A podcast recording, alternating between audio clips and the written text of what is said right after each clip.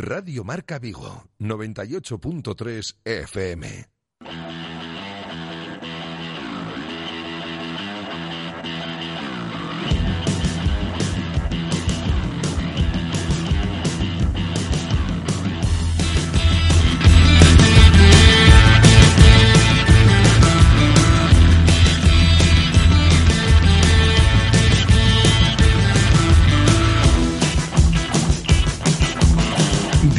Marca Vigo. José Ribeiro.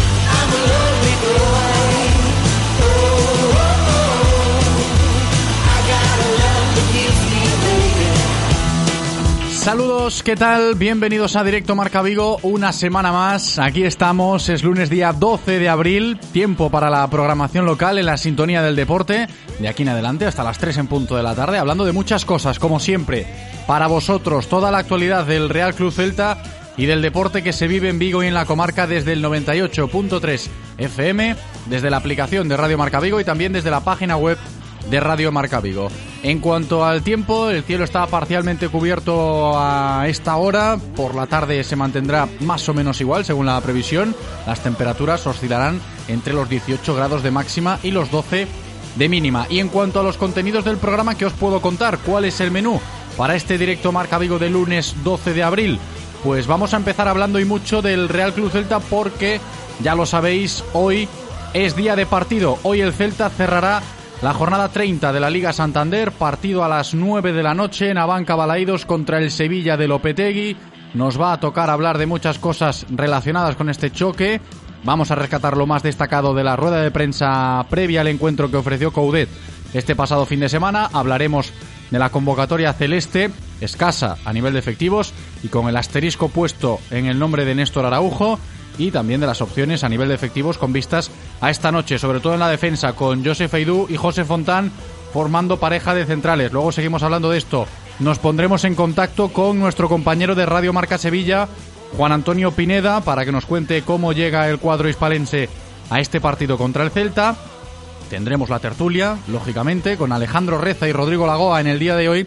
Y como siempre, antes de cada partido, tocará escuchar también los pronósticos de Iago Tallón en nuestro espacio de Noticias Celta. Pero al margen del primer equipo del Celta, hoy también estaremos con el jugador del Celta B, Alberto Solís, protagonista este pasado fin de semana, en concreto en el día de ayer, por eso de que pues el Celta B ganó 0-3 en el Reino de León a la Cultural Leonesa con un hack-trick del propio Alberto Solís, que como digo estará en el directo Marca Vigo de hoy con nosotros. En este contexto de fútbol de Segunda B, vamos a seguir cuando recibamos al capitán del Corucho, Antón de Vicente, que vienen de empatar 0-0 ayer ante Lealtad de Villaviciosa.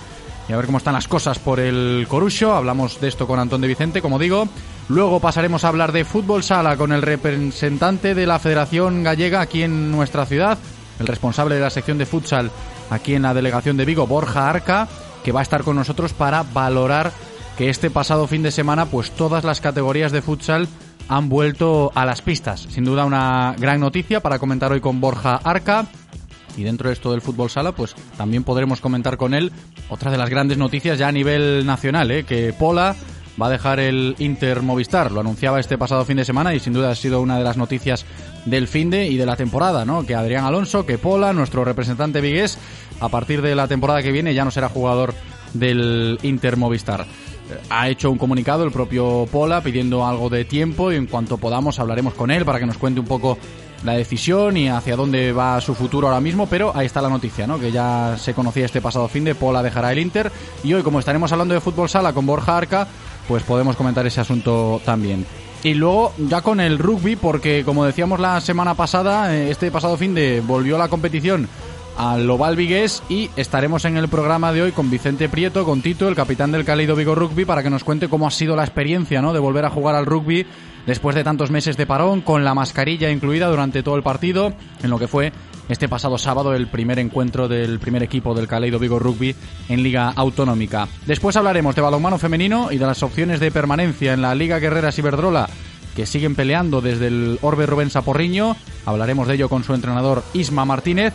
Y terminaremos valorando también el regreso de la competición en el mundo del waterpolo vigués, después de 13 largos meses sin poder hacerlo. ¿eh? El técnico del club de waterpolo del Náutico de Vigo, Luis Vilavedra, estará con nosotros ya en la recta final del programa para que nos cuente cómo ha sido la experiencia ¿no? de volver a competir. También los integrantes del club de waterpolo de nuestra ciudad. Este es el menú. Hasta las 3 en puntos, repito que vamos a estar con vosotros. Espero que nos acompañéis, que estéis ahí al otro lado y si queréis participar, pues que lo hagáis, porque sabéis que sois bienvenidos siempre a cada programa. Vuestra opinión cuenta y mucho y solo tenéis que coger el WhatsApp, enviar una nota de audio al 680-101-642. Si queréis participar y aportar, ahí, nota de audio al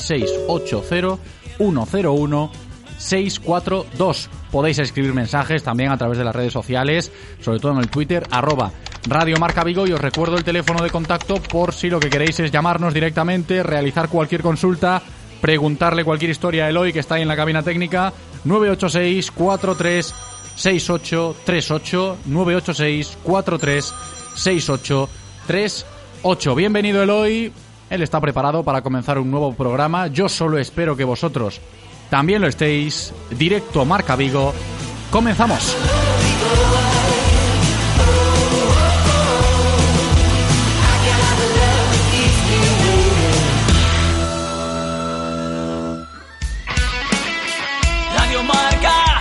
deporte es nuestro. Radio Marca.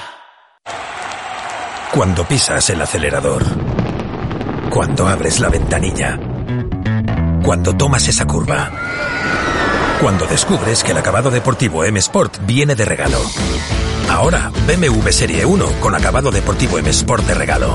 Y empieza a divertirte. ¿Te gusta conducir? Infórmate en celtamotor.bmw.es. Celtamotor, tu concesionario BMW en Vigo, Caldas, Pontevedra y Lalín. Ya puedes atrapar las infinitas sensaciones que se sienten en el mundo Lexus. Lexus UX híbrido por 29.900 euros. Lexus. Experience Amazing. Oferta financiando con Toyota Credit Bank hasta el 31 de mayo de 2021. Más información en lexusauto.es. Descúbrelo en Lexus Vigo. Carretera de Camposancos 141 Vigo. ¿Te gustaría poder personalizar tu ropa? En el Centro Comercial Gran Vía de Vigo es posible con su punto de customización. Si a original no te gana nadie, visita este punto en la planta 1. Solo tendrás que ser miembro del Club de los Disfrutones y presentar un ticket de compra. Si te descargas un cupón descuento del club, tendrás ventajas. Consulta sus horarios en la web del centro o en sus redes sociales. ¡Te esperamos! ¿Quieres dar tu opinión en Radio Marca Vigo?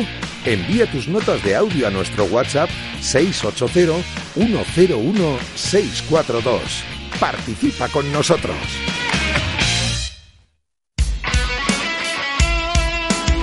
Radio Marca se emoción. Radio Marca. Say it's alright.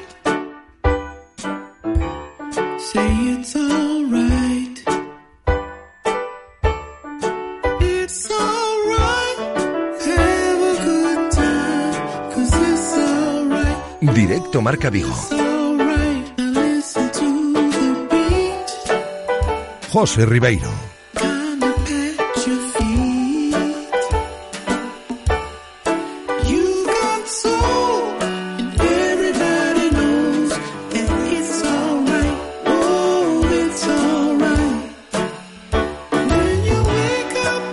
Que empezamos hablando del Celta, que hoy es día de partido, que es la una y cuarto de la tarde y que hay que abordar ya toda la información diaria del conjunto celeste de la mano de Codere Apuestas y Grupo Comar. Codere Apuestas y el Grupo Comar patrocinan la información diaria del Celta. Un Celta que, como ya sabéis, pues va a cerrar esta noche la jornada número 30 del Campeonato Nacional de Liga, de esta Liga Santander, que se ha puesto muy bonita por la parte de arriba Y ojo que el rival del Real Cruz Celta en la noche de hoy es uno de esos equipos que está ya en esa pelea si consigue ganar el Sevilla. Luego con Juan Antonio Pineda dentro de unos minutos pues conoceréis lo que está pasando por la cabeza de los sevillistas pensando en este partido de hoy contra el Real Cruz Celta. Pero si hablamos del propio equipo vigués hay que empezar diciendo que la convocatoria que ha trazado Coudet este fin de semana es escueta. Sabéis que a nivel de efectivos el Celta anda bastante tocado ya desde la semana pasada. 19 jugadores convocados para esta noche, los que ha citado Eduardo el Chacho Coudet, contando con Patrick Sequeira, portero del filial, que va a volver a ser hoy el suplente de Iván Villar en Abanca Balaídos, también Yago Domínguez, juvenil, que completa convocatoria, y hasta ahí los efectivos del primer equipo, porque luego las bajas que recordamos, Sergio, Sergio Álvarez, Rubén Blanco, los dos guardametas que siguen lesionados, Augusto Solari que no ha llegado, se mantiene al margen el argentino en su proceso de recuperación y luego lo de Emremor, que ya lo comentábamos la semana pasada tras pasar por quirófano, lógicamente también baja. Murillo que no está por la expulsión, David Costas y Jorge Sáenz que no cuentan, ya lo sabéis, y así se queda la lista de 19 convocados del Celta para esta noche. Lo que os decía antes del asterisco de Néstor Araujo, llega o no llega, al final Néstor entra en la lista pero con ese asterisco, ¿no? Si a lo largo de la tarde de hoy le dan el alta, pues podrá participar. Si no, ahí está, tiene toda la pinta de que van a tomar precaución con Néstor Araujo.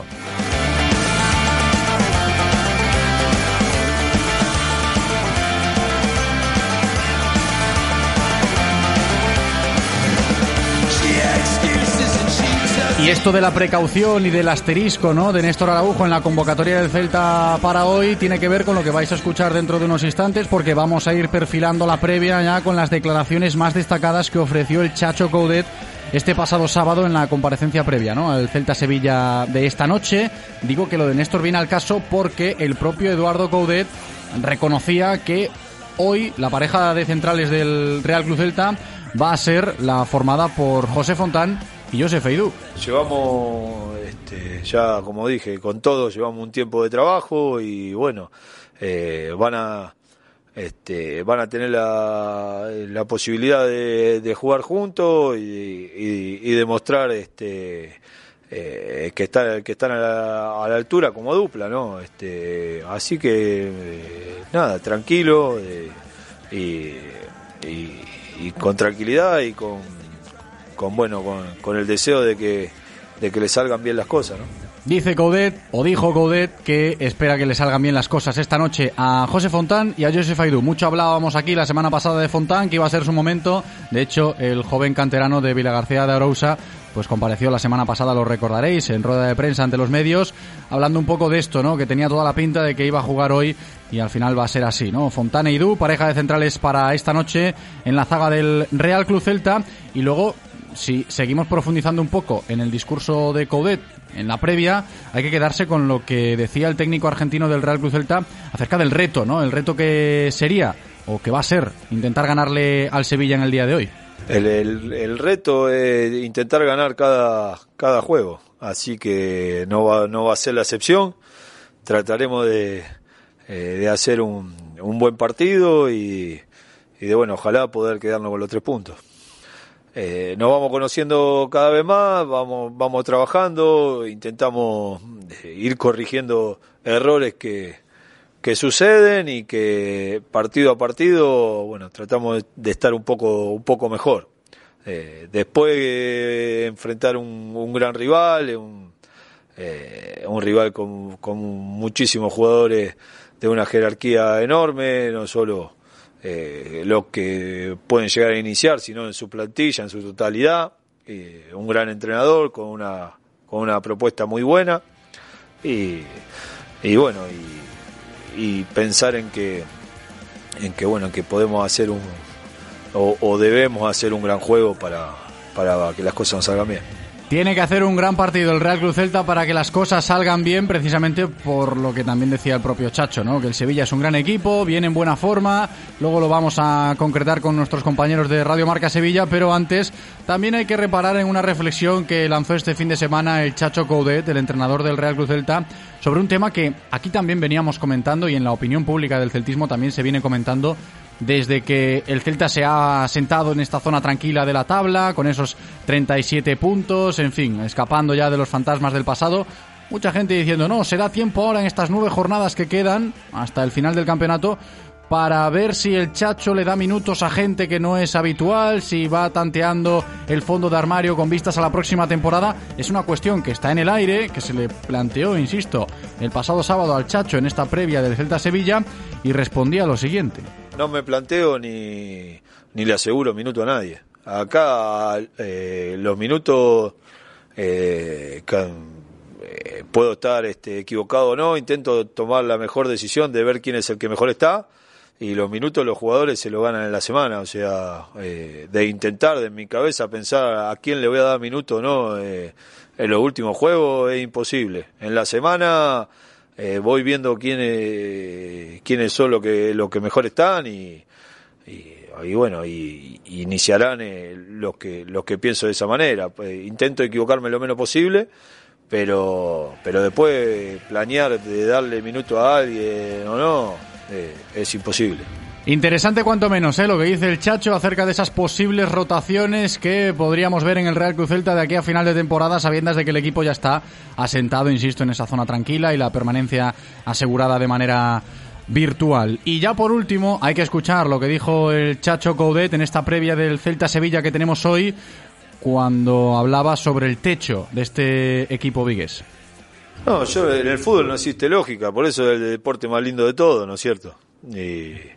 Así que eh, no, no, no creo que haya techo. Eh, hay que, hay que trabajar, hay que tratar de mejorar y, bueno, y hay que mirar los, los objetivos más cercanos. Ahora es el lunes Sevilla y, y no mirar este más allá.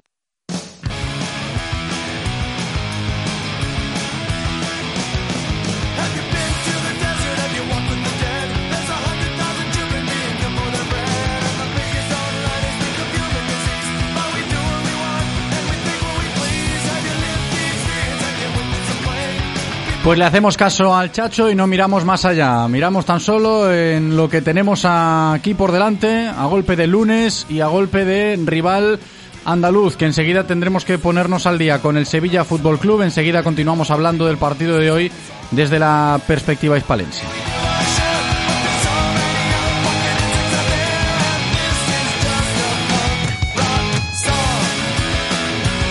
Lo dicho, que seguimos hablando del partido de esta noche, lo hacemos ya desde la perspectiva sevillista. Hay que conocer, como siempre en este programa, antes de cada partido del Real Club Celta, cómo están los rivales. Hay que hablar hoy del Sevilla Fútbol Club, del Sevilla de Lopetegui. Lo hacemos con nuestros compañeros de Radio Marca Sevilla, en este caso Juan Antonio Pineda, que está con nosotros. Pineda, ¿qué tal?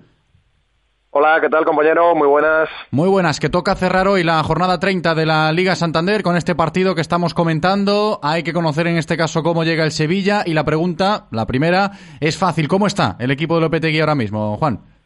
Bueno, pues yo creo que está bien después de la imagen ofrecida el fin de semana pasado ante el Atlético de Madrid. Fue superior el Sevilla al líder durante el partido. eh, fue capaz incluso de ganar eh, el encuentro a pesar de esa jugada polémica por unas manos de Lucas Ocampos antes del tanto del Sevilla. Pero lo cierto es que después de la eliminación de Champions y después de la eliminación también Copera, el Sevilla ha tenido oportunidad para trabajar con tranquilidad durante la semana, para tener incluso en Semana Santa, en el parón de selecciones, cuatro días de descanso y sobre todo para preparar los partidos eh, siete días cada encuentro, que es algo que no ha podido hacer Lopetegui prácticamente en toda la temporada. Ese parón le ha venido muy bien a, los chicos de- del Sevilla y en cualquier caso yo creo que físicamente llega bastante mejor.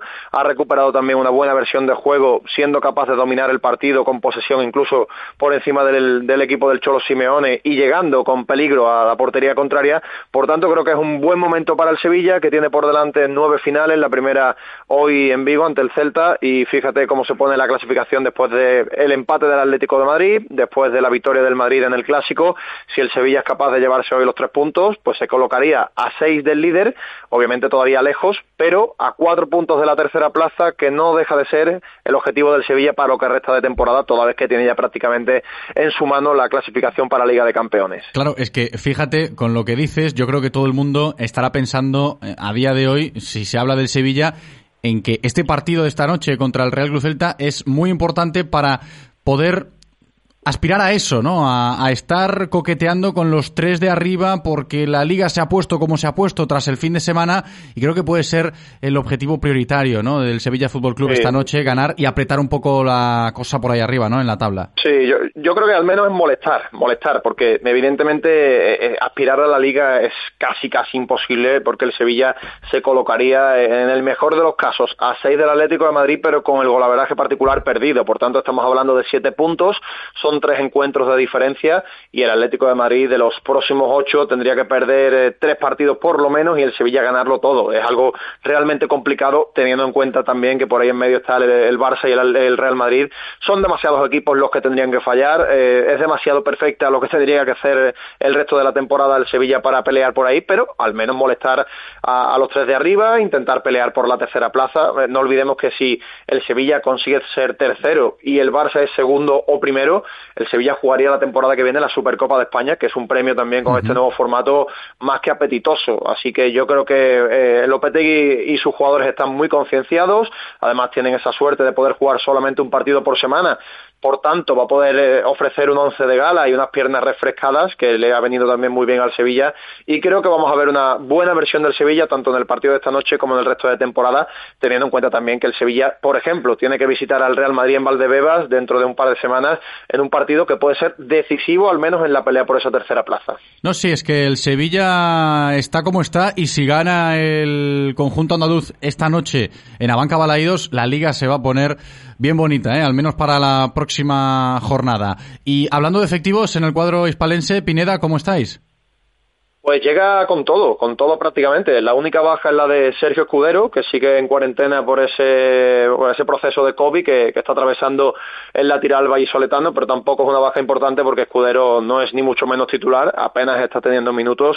Por tanto, es una baja que no la va a notar el Sevilla, que sí que recupera a Youssef que ha estado en cuarentena, en cuarentena perdón, entre algodones durante toda la semana y además es el pichichi del Sevilla esta temporada, por tanto es un efectivo muy importante que ha entrado en la convocatoria y que en principio va a ser titular y también recupera a Alex Vidal que ha estado lesionado con un problema muscular pero que no debe tener la oportunidad desde el inicio porque yo creo que el 11 va a ser el titular, el reconocible, casi casi lo va a repetir al 100% el que el otro día le ganó al Atlético de Madrid con la única novedad de la entrada de Nesiri en la titularidad por Luke de Jong, así que si me preguntas yo creo que el Sevilla va a formar con Bono bajo palos, Navas, Cundé, Diego Carlos y Acuña en defensa, Fernando Jordán e Iván Rakitic en el centro del campo en un lado Suso, en el otro Campos y en la punta del ataque el marroquí Youssef Nesiri. No, si la verdad el Sevilla, hablando de efectivos, eh, pues presenta o va a presentar un once de gala, como dice Juan Antonio Pineda esta noche en Abanca Balaídos. Ahora bien, yo recuerdo el partido de la primera vuelta,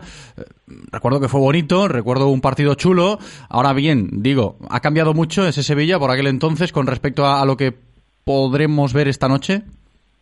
Yo creo que es una versión mejorada de, de, este Sevilla, que sigue teniendo mucho la pelota, que por aquella ocasión recuerdo que te decía que era demasiado horizontal en algunas ocasiones e incluso el público sevillista se quejaba de que a veces los partidos del Sevilla eran ciertamente aburridos, pero ahora es algo más vertical, eh, consigue filtrar pases y romper líneas con, con, algunas acciones, por ejemplo, de Jordán o de Suso, que atraviesan un buen momento de la temporada, sobre todo el catalán, Joan Jordán, que está levantando incluso interés de impor eh, equipos importantes de, de Europa ahora el próximo verano y lo que ha mejorado y ha terminado de, conectar sobre todo es la defensa. Un sistema defensivo que era muy complicado de, de, vencer con Diego Carlos, con Fernando y con Cundé.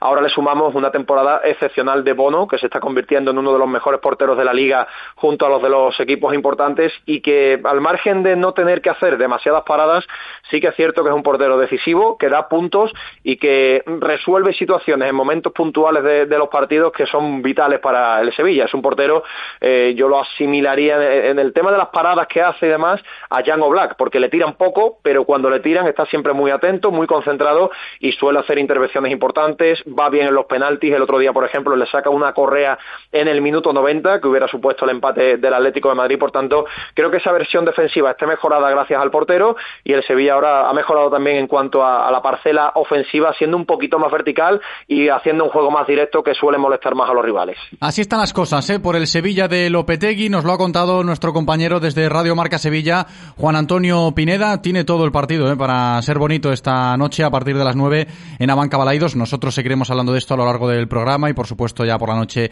en marcador. En fin, siempre conectados a la sintonía de Radio Marca, hablando de lo que nos gusta. Juan Antonio Pineda, muchas gracias. Un abrazo.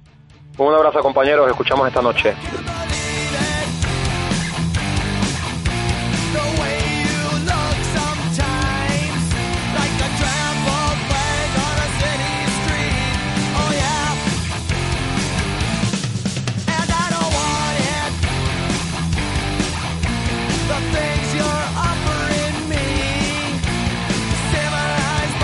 Ya estamos al día, si hablamos del rival del Celta esta noche, ya hemos conocido cómo está también el Celta a nivel de efectivos, hemos rescatado las declaraciones del Chacho Coudet, va perfilándose todo hacia una nueva tertulia que vamos a comenzar enseguida ya para seguir hablando del Celta, del partido de hoy y de todo lo que rodea al equipo con Alejandro Reza y Rodrigo Lagoa.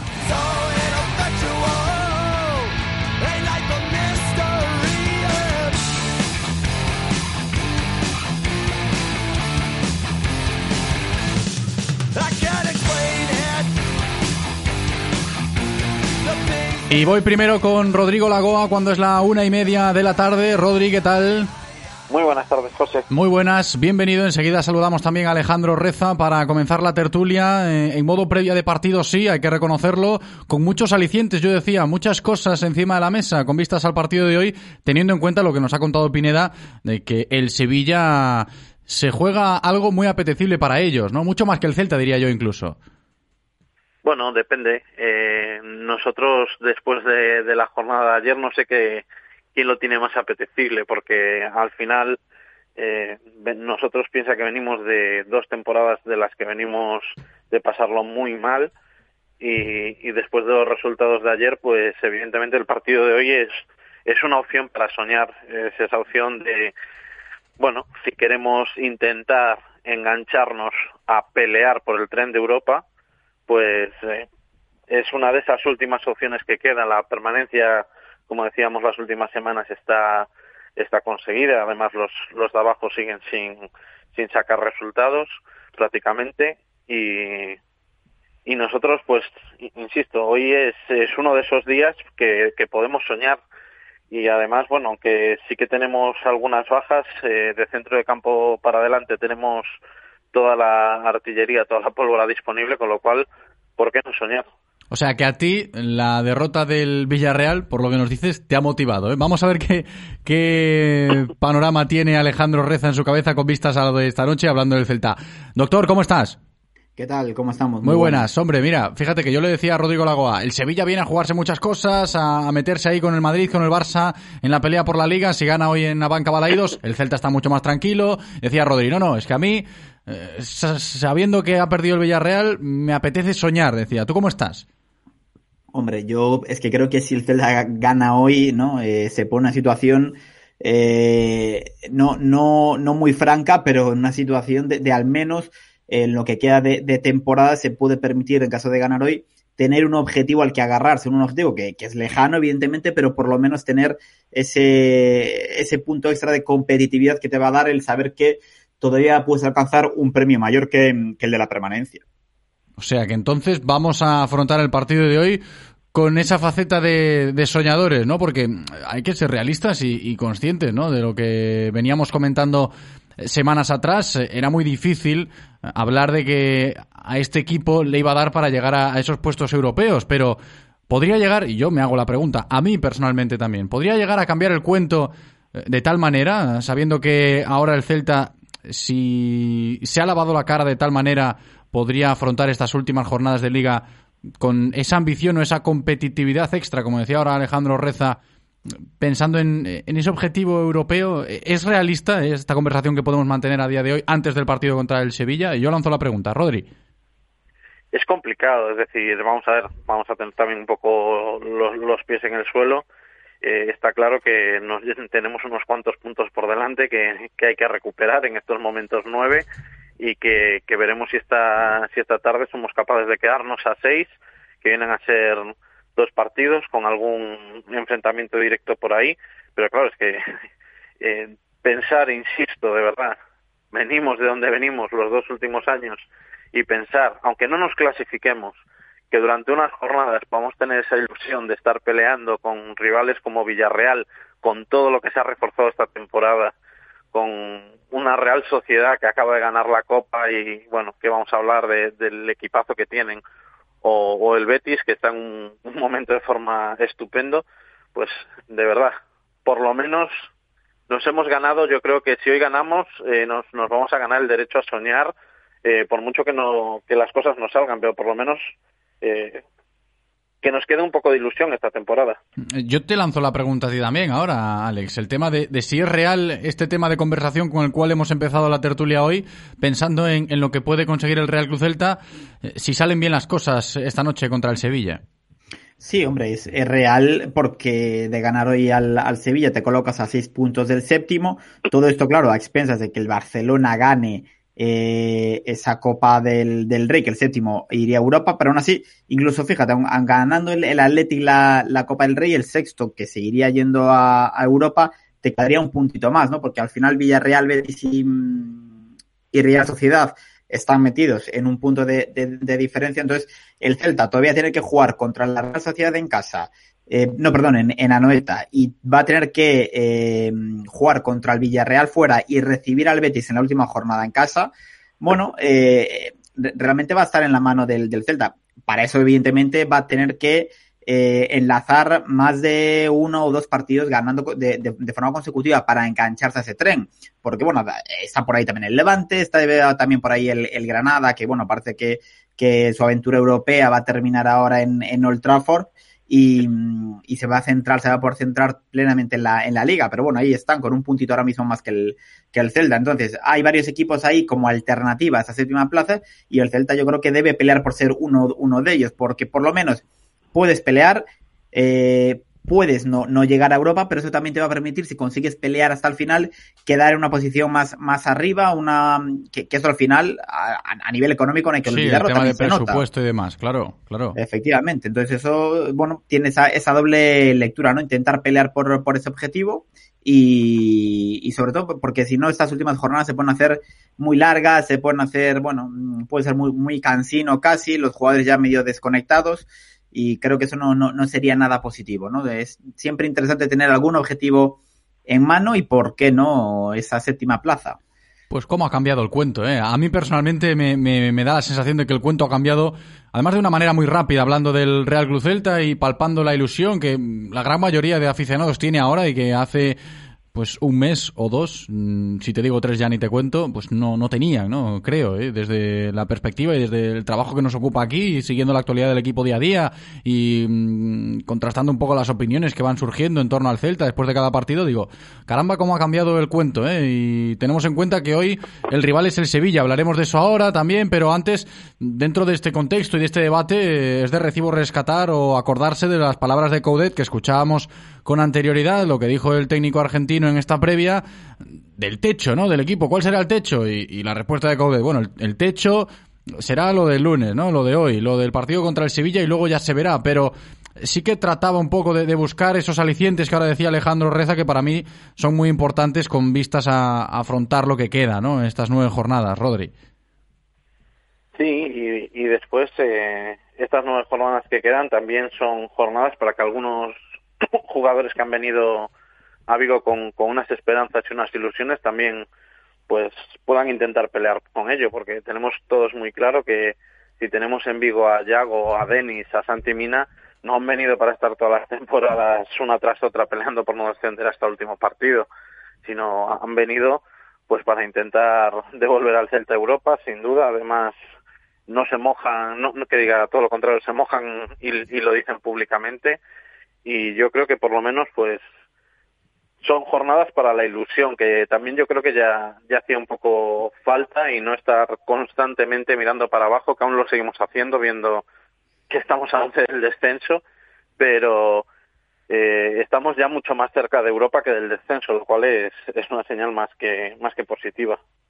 A ver, lo de las señales positivas, yo creo que también lo comenta mucha gente. Hay varias señales positivas hablando del Real Celta a día de hoy. Pero esto del techo, Alex, ¿tú cómo lo ves? De verdad, ¿eh? Y por concretar este tema que estamos tocando. A ver, el, discurso de, de Coudet se parece bastante al, por ejemplo, al, del Cholo Simeone, ¿no? Ese partido a partido que tanto ha marcado y por el que se le, se le recordará siempre al, al Cholo, pues eh, Coudet al, al, al final eh, lo escucha rueda de prensa tras rueda de prensa y parte siempre de, dos premisas claras, ¿no? Eh, el techo, ese techo de, del que habla, va a ser siempre el, siguiente partido y él insiste en que el objetivo todavía no está cumplido. El objetivo es el de la permanencia, fue para lo que lo contrataron a él. Y, es cierto que el objetivo todavía no, no está conseguido matemáticamente, si lo estaba eh, virtualmente, pero yo, yo creo que no vamos a sacar a Coudet de, digamos, con, de, de, del relato, ¿no? Es lo que lleva diciendo desde que llegó aquí a Vigo, está siempre con el mismo relato, gane, empate o pierda el, el Celta, y bueno, es una forma de gestionar que a mí me, me parece correcta, vamos, yo, estoy convencido bueno, y, yo, se puede palpar también desde el vestuario, eh, lo que se lee en redes sociales, un poco lo, lo que transmiten los, los, jugadores, es que, mm, es que hay ilusión, ¿no? Hay ese punto extra de, de ilusión por intentar alcanzar una plaza europea, ¿no? Eh, ahora bien, de cara al público y el entrenador como gestor de ese vestuario, como máximo responsable de ese vestuario, eh, bueno, evidentemente tiene que mandar un, mensaje más calmado, un mensaje de paso por paso, de, perdón, de paso a paso, partido a partido, y, ya se irá viendo, ¿no? Y ya si llegas a la, a la última jornada con opciones de, de, Europa, pues ahí igual ya es cuando Podet dice, bueno, ahora sí, ahora eh, podemos hablar de Europa porque está en nuestra mano clasificarnos para, para Europa, pero yo creo que hasta entonces no vamos a ver a Coudet salirse de esa de su, de su historia. Sí, yo te lo compro también un poco, viendo cómo actúa el técnico argentino de cara al público, de cara a los medios de comunicación y un poco ese discurso que trata de transmitir a, a los jugadores, ¿no? Aunque luego cada uno tenga su ambición particular. Y algo que nos ha descolocado un poco, al menos a mí personalmente, de lo que ha dicho Coudet en esta previa del Celta Sevilla de hoy, es lo de los efectivos y lo de regalar minutos, lo de que si va a dar minutos a gente que no los tiene habitualmente. Ahora, ahora lo tocamos porque es uno de los temas interesantes para abordar, no solo para esta noche, sino para lo que le queda por delante al Real Cruz Celta de aquí a final de temporada. Antes, eh, Rodri, Alex, vamos a ir rescatando mensajes de oyentes que se están animando ya a participar. Le decimos a Eloy que nos ponga un poquito en situación, en el WhatsApp, en el Twitter. Eloy, ¿qué tal? Yo muy bien, ¿y vosotros? Aquí todo en orden, ya ves que estamos hablando tranquilamente del Celta, del partido y queremos conocer opiniones de nuestros oyentes. A ver. Muy bien, mira, tenemos un mensaje chulo, ¿eh? Me gusta ¿Ah, ¿sí? mensaje. Miguel Venga. nos escribe y dice, orgulloso de mi Celta, siete canteranos, los siete gallegos y además un allegado con corazón celeste, Nolito. Si ganamos mejor, pero si competimos a un buen nivel con xente da terra, eso es muy grande. Está cerca mi sueño de ver un Celta 100% gallego y o canterano.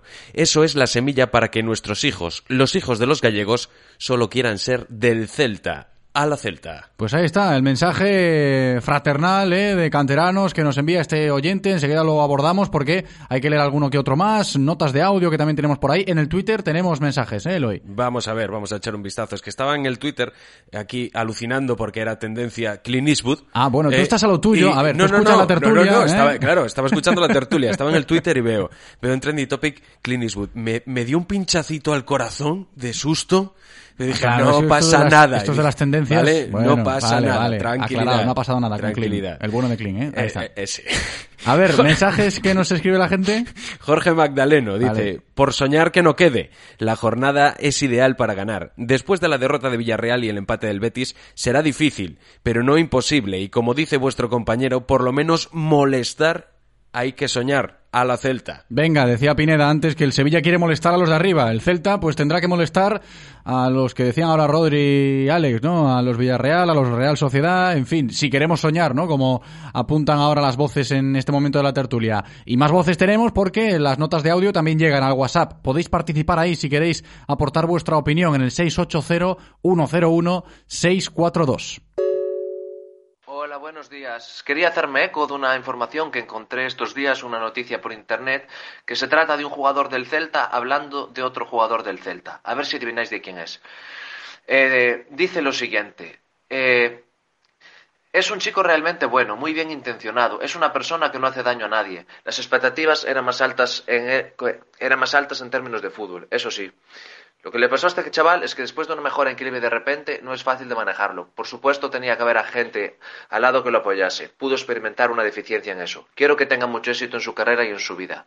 Todos tenemos derecho a cometer errores, a tener tus sueños y tus metas, pero hagas lo que hagas te lo haces a ti mismo, recordando que la propia persona marca su propio destino. De esta manera también reconoce que el jugador ha tenido parte de su culpa de su fracaso en Vigo. Se trata de Okayo Kuslu hablando de Emre Mor. ya sé que dije que iba a parar de hablar de este tema, pero es que me encontré esta noticia y me pareció curiosa. Y además, la semana pasada, eh, Moncho Catalina se me puso como una furia porque yo dije lo mismo que, que Okay, que a este chaval lo que le faltaron fueron apoyos, ¿no?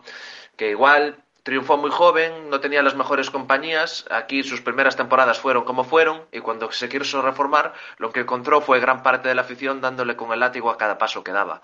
Entonces, claro, así es muy difícil remontar.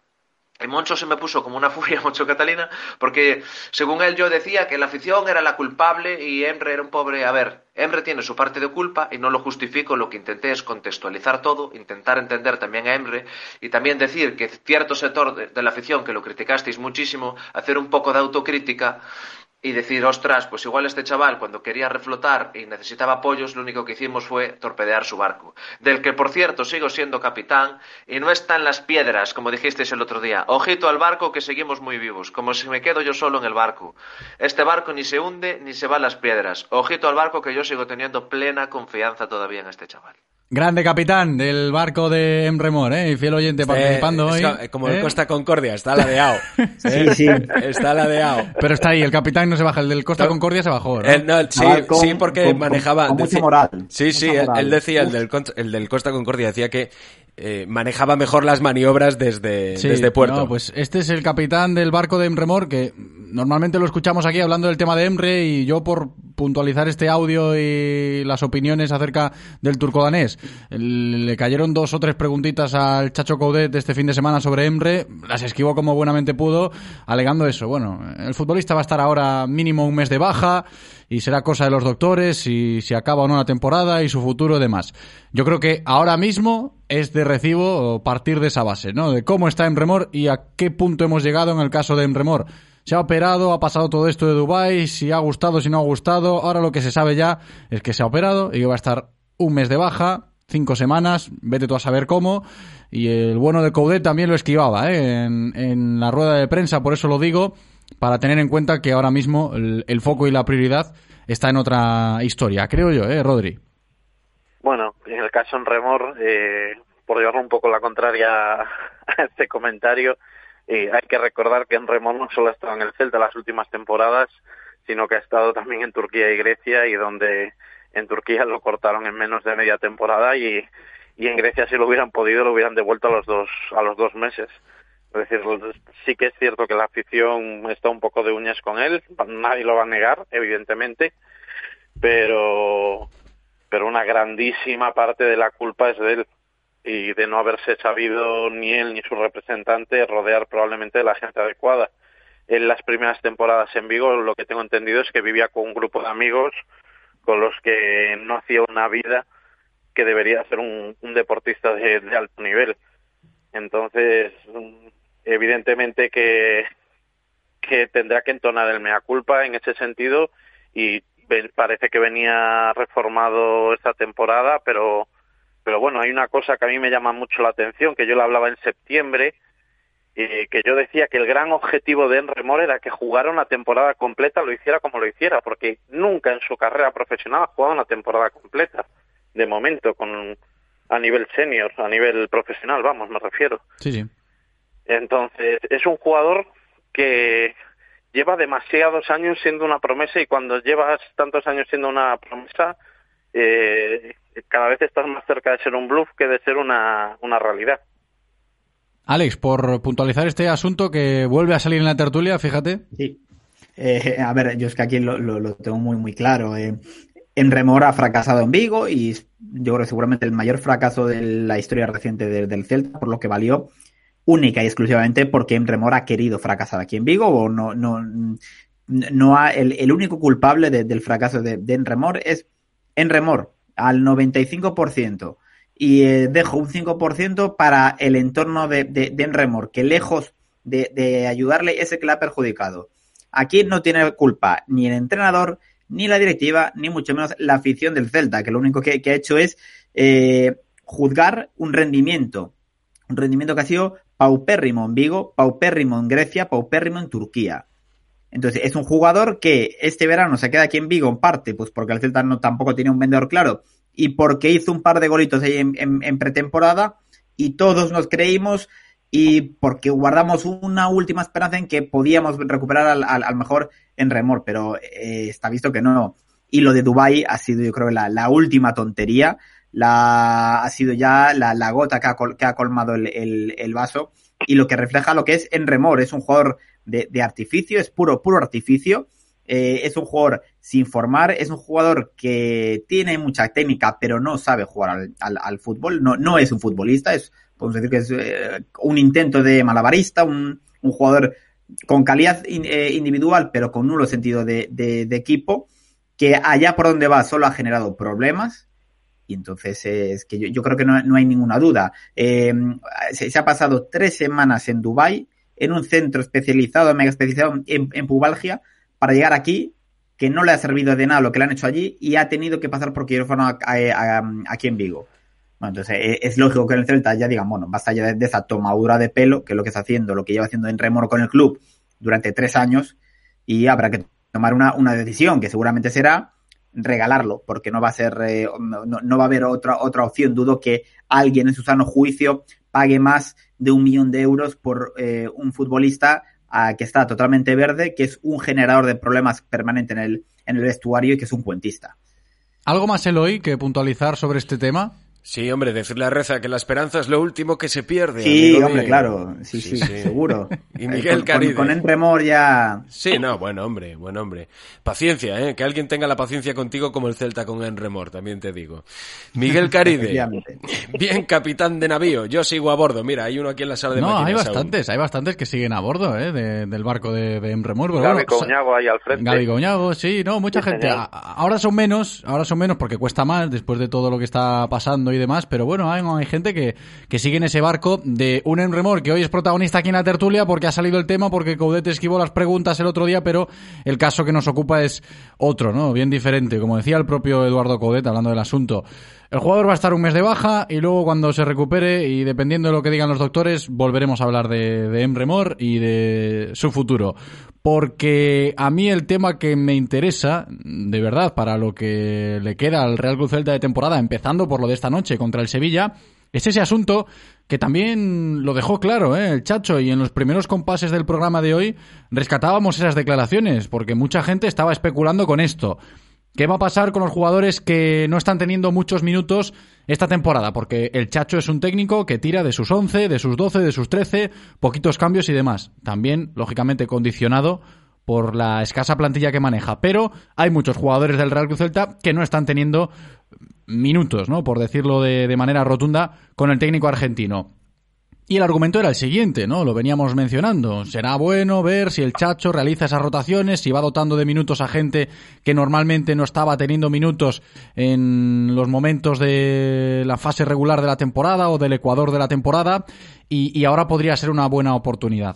¿Qué dijo el Chacho? Insisto, lo escuchábamos antes, que no va a regalar minutos, que eso no lo contempla, que va a ver semana a semana quién está para jugar y demás. No sé si os vale este discurso, si creéis que de verdad es muy rotundo o que, mm, lógicamente, es lo que tiene que decir un entrenador para mantener la competitividad dentro de, de su equipo. Pero, sin, creo yo, eh, y esto ya es opinión, sin que desaparezca tanto ese argumento que venimos defendiendo, que en algún caso el Chacho pueda dotar de minutos a gente que normalmente no está contando con ellos. Rodri, ¿qué te parece esto?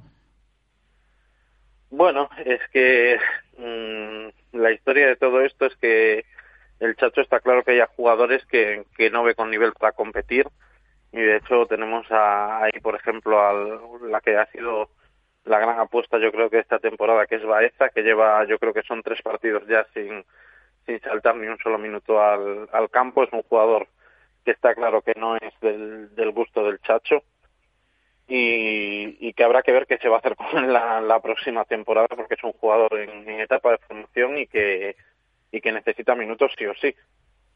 Y, y bueno, me gustaría, me gustaría que aprovechar las bajas que tenemos ahora en el centro de la defensa para que tenga bastantes minutos y partidos José Fontán. Creo que no desmerece para nada a los titulares, le puede faltar experiencia, pero no le falta calidad y tiene algo que, que no tienen sus compañeros, que es eh, una salida de balón bastante aseada. Entonces, bueno, yo no espero que vaya que vaya a haber grandes cambios de aquí al, al final de, de la temporada, porque mientras haya alguna posibilidad, yo creo que el Chacho va a seguir tirando de sus de, de los jugadores que son de su confianza. Me imagino que si en algún momento nos quedamos ya un poco en tierra de nadie, pues a lo mejor en ese momento sí que pueda dar- repartir un poco de Yo creo, yo, creo de, yo creo de verdad que el discurso es el que tiene que decir porque es lo lógico y un entrenador competitivo como el Chacho eh, tiene que defender esa bandera y, y se lo compro, pero también me, me cuesta creer que no aparezca ninguna ventana de estas, ¿no? Hoy, hoy sin ir más lejos está condicionada por la expulsión de Murillo y la situación física de Néstor Araujo. Va a jugar José Fontán en el eje de la zaga.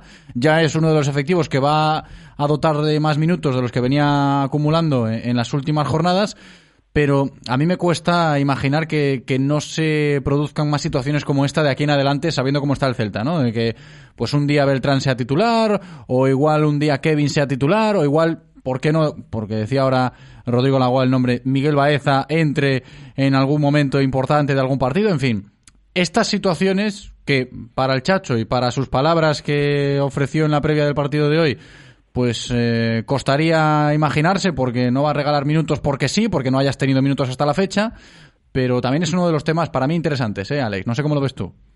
Sí, eh, a ver, conociendo al, Chacho, como, como decía Rodri, parece claro que va, va a intentar apostar mientras pueda por el esquema que le está dando resultado y por los jugadores en los que más confía, sobre todo mientras, mientras tenga claramente un, objetivo en juego, eh, como puede ser ahora mismo esa plaza europea, o básicamente hasta que él no considere que lo, lo de la permanencia esté prácticamente resuelto o que esté matemáticamente conseguido.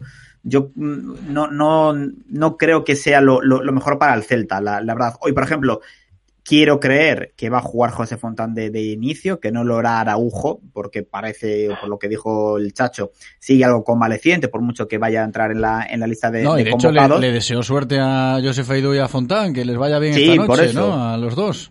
Por eso, entonces yo intuyo que, que jugará él. Eh, pero sí que es verdad que en este final de, de temporada y con la situación tranquila que tiene el Celta, a mí sí que me gustaría ver a, a jugar eso, como, como Gabri, como Carreira, como Miguel Rodríguez. Es verdad que creo, y no sé si también hay, hay un poco orden del, del club, me da la, la- la impresión de que el- al final el Celta B de los dos equipos es el que se, se está jugando más, ¿no? El Celta B está en una fase muy emocionante del campeonato, está con la victoria de ayer a un punto de meterse entre esos tres primeros que lucharían por jugar un playoff de ascenso a segunda división, que ya son palabras mayores, y evidentemente yo entiendo que, el- que el- la actualidad del club y el objetivo del club prácticamente ahora mismo está centrada en, en lo que puede hacer el, el- filial, ¿no? Una vez el primer equipo tiene su rumbo más o menos eh, encaminado. Entonces tampoco creo que quieran restar demasiados jugadores al, al- al filial.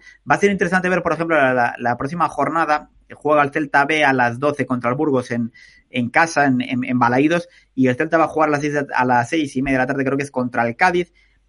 Por ejemplo, ahí veremos qué va a pasar con Patrick Sequeira, ¿no? Que hasta entonces estaba entrando como tercer portero en las convocatorias del Celta, pero claro, eh, ese día va a jugar, eh, o, eh, siendo el portero titular de- del Celta B, habría que ver si Sequeira se va con el primer equipo, si se queda con el B. Ahí ya podremos ver tam- también un poco por dónde van las prioridades del, club, ¿no? Pero yo creo que ahora mismo parece que el Celta prefiere priorizar el tema del filial, más allá de que evidentemente estoy muy de acuerdo que Coudet no es precisamente Oscar García en ese aspecto, ¿no? Que Oscar sí que si el legado que dejó por lo menos fue que él sí que no miraba el DNI y ponía a quien fuera en el momento en el que fuera, Gabri Vega de titular frente al Fútbol Club Barcelona con José Motán en el centro de la defensa, bueno, eh, varios ejemplos similares, pero me da que Coudet no, no es de esa cuerda y la situación del filial ahora tampoco ayuda.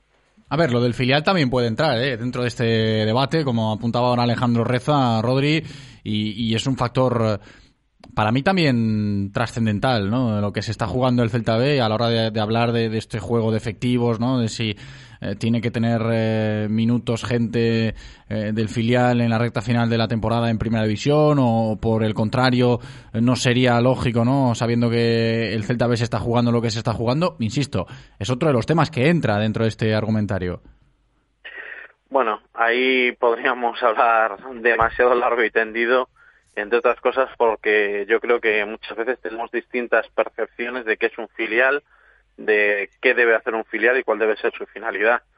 Y lo digo desde el punto de vista de que hablamos de filial de ese Celta B en el que han tenido los Santos, no voy a pronunciar la palabra, de jugar dos canteranos titulares casi toda la temporada regular.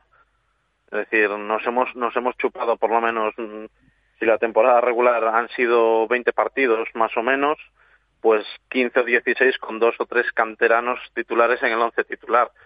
Entonces, bueno, yo con eso te- tengo, tengo dudas de que, de que en el club, a pesar de, de esa apuesta decidida por la cantera, tengan bien claro qué es lo que debe primar en, en, en un filial.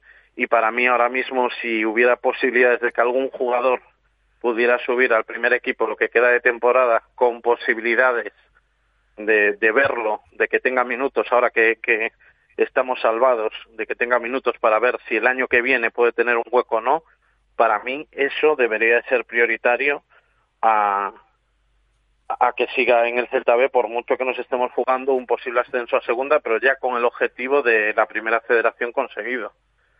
Pero bueno, insisto, muchas veces eh, yo yo tengo una, una opinión de, de, de la cantera muy diferente muy diferente a la de otra gente, es decir, yo sigo sin entender que que es mm, como un mínimo un 70-80% de del once titular de una cantera no sean jugadores salidos de la casa. A ver, lo de puntualizar el tema este de si Coudet va a regalar o no minutos, y entendemos el concepto de regalar entrecomillado, lógicamente, es una manera de, de hablar, a gente, en teoría del primer equipo, pero claro, entran eh, los chavales también porque han acumulado minutos en la primera parte de la temporada cuando estaba Oscar García Junyent. Y, hoy vuelvo a reiterar el caso de José Fontán, le va a tocar a él.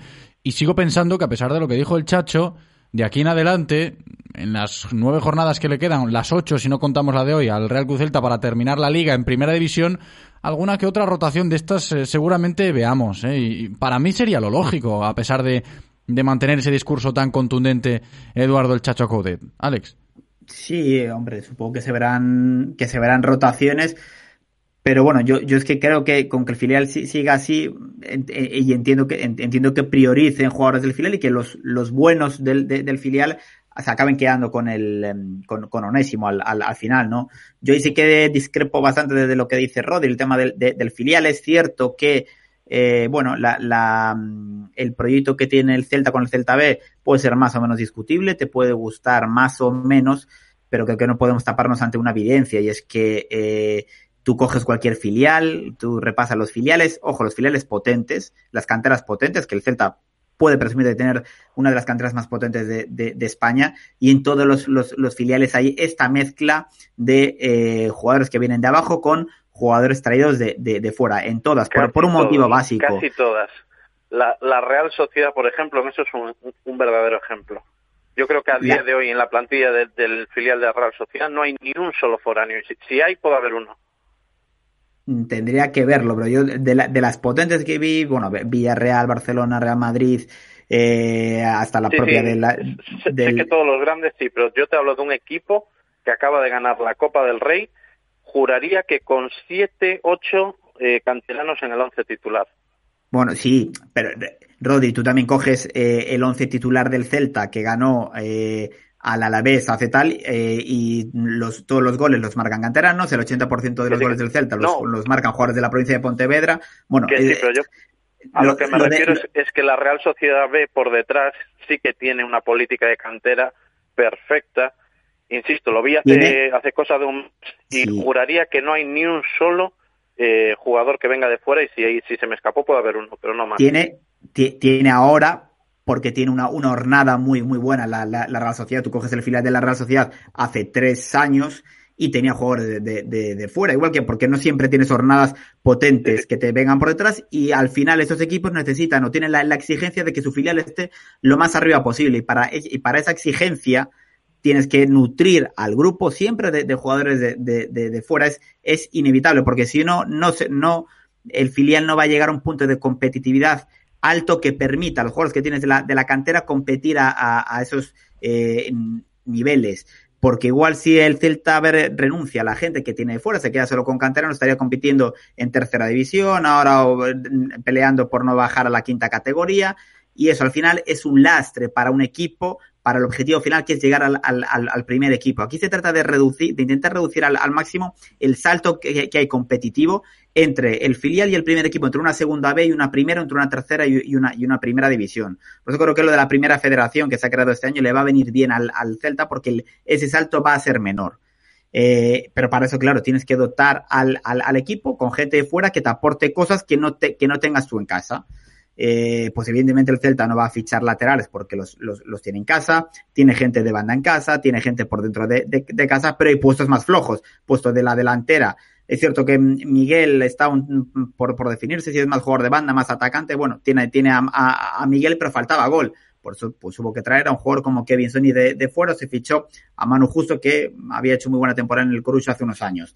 Bueno, eh, tienes que conseguir esa mezcla. Estoy de acuerdo que se debería primar algo más el tema de la, de la cantera, pero yo creo que nos vamos a tener que acostumbrar a esto porque a partir de ahora y más con la primera federación vamos a ver filiales que se van a querer quedar en esa categoría y para eso van a tener que acabar fichando jugadores de fuera. Mira, como dices tú, Rodri, muchas veces un día de estos, eh, igual cuando termine la temporada, le dedicamos un programa entero a este asunto porque va para largo, ¿eh? lo del debate, la política de cantera, si gusta o no gusta, eh, a caballo entre el primer equipo y filial, si el filial se tiene que reforzar de una manera o de otra. Más que interesante este tema, pero ahora mismo tenemos que seguir rescatando opiniones de nuestros oyentes que se animan a participar en la tertulia y dentro de unos instantes le pondremos la guinda a todo esto en el espacio de Noticias Celta con la previa del partido, los pronósticos de Yago Tallón, pero insisto, más mensajes de los oyentes en este momento. Le decimos a Eloy que nos cuente que tenemos por ahí de nuevo. Hola otra vez, Eloy. Hola de nuevo, A José. ver. Tenemos a Jorge Magdaleno, que nos dice, para regalar minutos está una pretemporada. Si queremos soñar, estoy de acuerdo con su discurso. Quien esté mejor, al campo. Aunque hay excepciones a mi modo de ver, véase Kevin, Fontán o Beltrán. Vale, correcto. ¿Y algo más tenemos? Algo más, tenemos a nuestro cantante de cabecera, Michel Michael. Ah, sí, otra éxitos nota de, audio de Sí, sí. estas eh, cantarines. Éxitos de ayer y de hoy reconvertidos. Venga. Venga, si la reconocéis, luego Reza, o tú, José o Rodri, me lo decís. Vale. Vamos allá. Bueno, esta es una versión en remoriana de la canción de Mazinger Z. En remor. Bush. Su defensor ataca. Chan, chan, chan, chan, chan, chan. El poder de Remor ataca con su defensor y con él nadie más. En Remor. En Remor es malo y sin energía. No lo aguanto más que se vaya Emre y su defensor.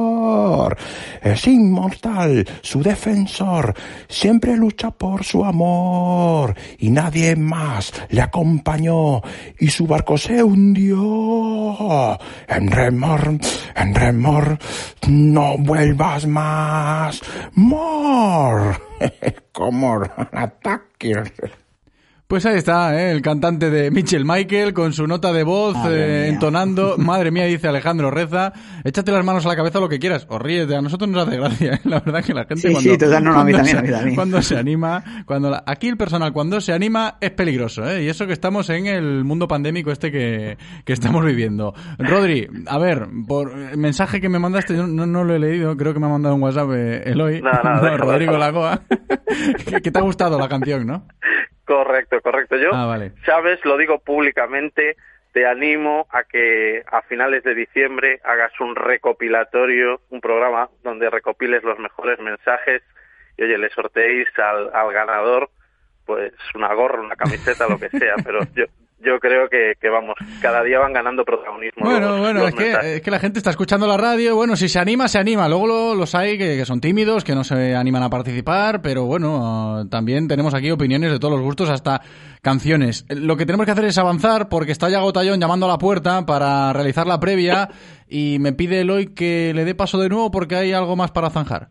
No, no, no te estaba pidiendo paso, Ah. te estaba haciendo señales radiofónicas. Cuéntame pero, entonces. Pues nada, te estaba diciendo, primero reza, ¿vale? Para. Vale, sí, para- vale, vale, yo vale, vale, eso ya- está controlado. Eso hombre, ya lo sabes. eso Bueno, está pues entonces controlado. ya sabes. Alejandro eso. Reza, muchas gracias, hombre, como siempre, por participar en la tertulia. Un abrazo.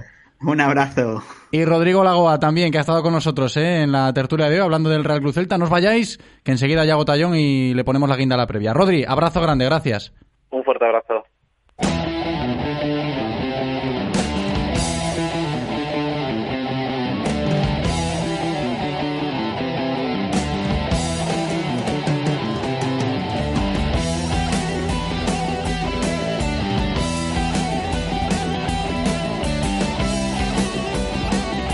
Ahora hacemos la previa del partido del Celta con noticiascelta.com.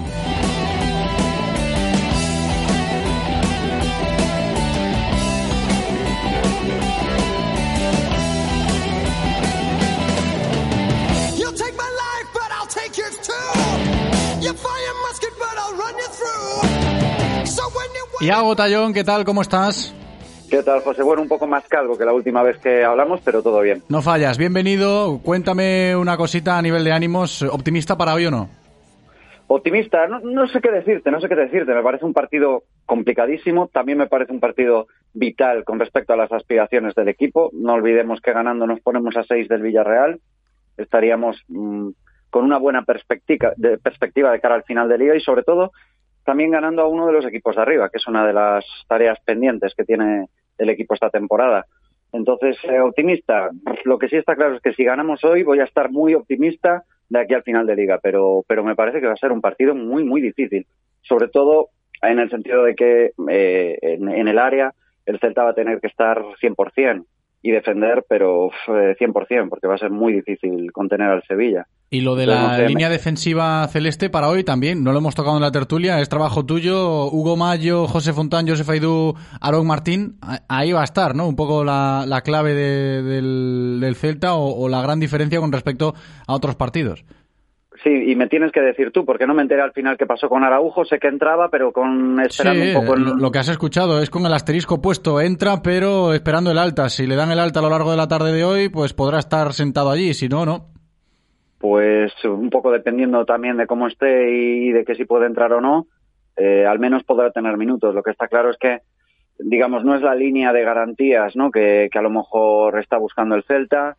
Va a depender todo de, de que Aidú esté en un- una buena versión de sí mismo, de que dé toda la intensidad a la que nos tiene acostumbrados y sobre todo que no cometa ninguno de esos errores que también por desgracia nos tiene acostumbrados. Y Fontán, que bueno, que es un chaval que aún tiene mucho rodaje eh, y mucha experiencia que tomar. Y un partido como este, no sé si es la mejor piedra de toque para él. Entonces va a estar complicado. Ya te digo que es, es la línea que me da más dudas. De tener el equipo titular, te estaría diciendo que hoy sí, que hoy ganábamos, pero me parece que es eso, que va a estar ahí la clave del, del partido, que vamos a tener que defender muy bien y no las tenemos todas conmigo en ese, con, en ese sentido. ¿no? Vale, ¿y tú estás dentro de los que sueñan con Europa o de los que se han mantenido en esa postura de como la permanencia ya está conseguida de manera virtual, lo que necesita este equipo ahora es estar tranquilo? Hombre, hay que estar tranquilos, eso por supuesto, pero ganando hoy, ya te digo que de aquí al final, eh, quedándonos a, a seis puntos solo del, del séptimo, eh, lo lógico es pensar que, que, bueno, que aún van a quedar nueve, ocho, nueve partidos por delante y vamos a tener opciones. Entonces, eh, oye, hay que ganar para, para poder, pues eso, decidir en qué dirección vamos. Y, y el problema es ese, que, que precisamente el rival y las, y las condiciones que tiene ahora el, el Celta no son a lo mejor las más adecuadas. Pero bueno, vamos a ver qué somos capaces de, de rascar esta noche en Balaídos. Sí, lo que pasa es que, fíjate, Yago, ahora mismo todo el mundo está hablando de esto de que el Celta puede llegar a ese techo europeo si se le gana hoy al Sevilla, pero yo lo veo con perspectiva del pasado, ¿no? Y, y pensando un poco en que, imagínate, que, que no ganas hoy, que, que puede ser probable, ¿no? Que, que Claro. el Sevilla le gane al Real Cruz Celta esta noche, no pasaría absolutamente nada. Y esto también es algo analizable, ¿eh? Sí, sí, es que est- estamos, eh, como estamos en ese, en esas aguas tranquilas, en ese mar de nadie, ¿no? Podemos titularlo. Estamos en la mar de, de nadie y, y entonces, eh, pase lo que pase hoy, seguiremos teniendo muchos partidos por delante para, para poder vivir el final de, temporada plácido que tanto aspirábamos a- al principio de temporada. ¿Qué pasa?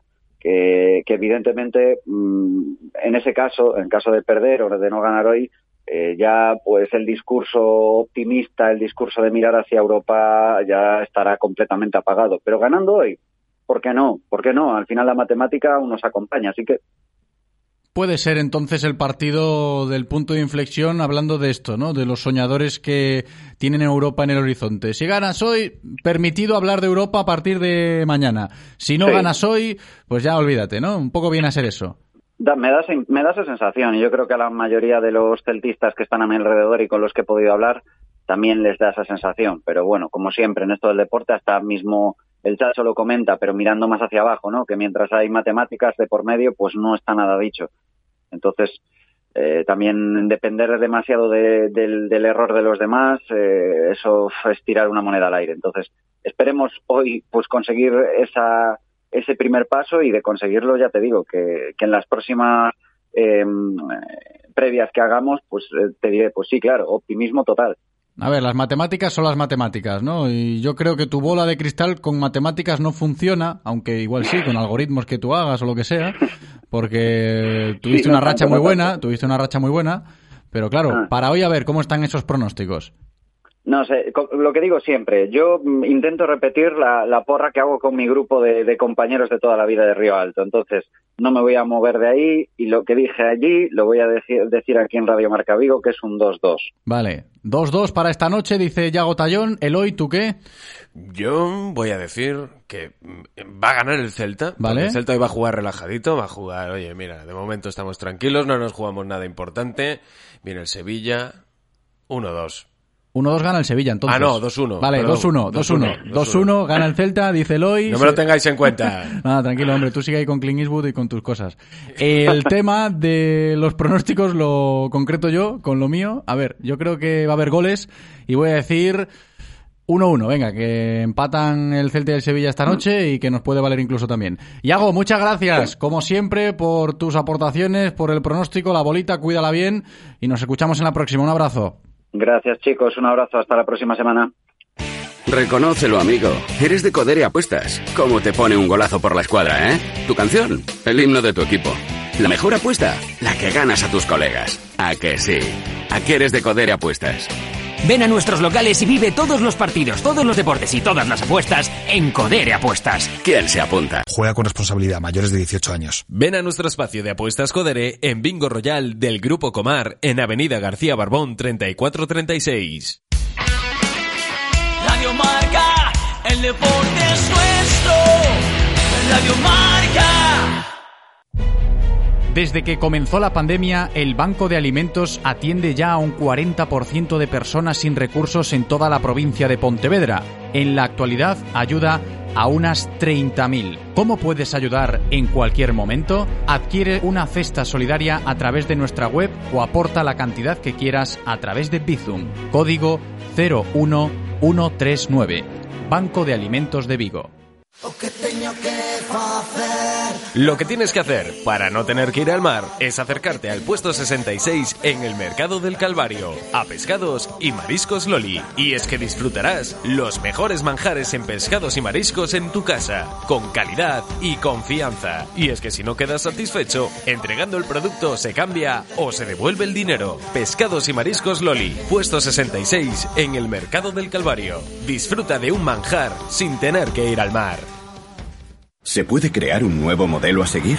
¿Se pueden romper las normas para lograr lo extraordinario? El nuevo Hyundai Tucson híbrido demuestra que sí. Disfruta de todo un sub con todas las ventajas de la tecnología híbrida. Nuevo Hyundai Tucson por 290 euros al mes. Renting a particulares todo incluido. Más información en hyundai.es. Yupersa Vigo, carretera de Camposanco 6. En Radio Marca Vigo os escuchamos. Vosotros hacéis la radio con nosotros. Participa llamando al 986 43 68 38 o 986 43 66 93.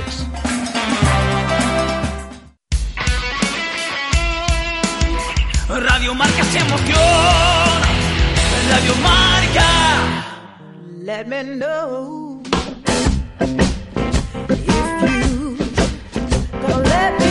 Directo Marca Vigo.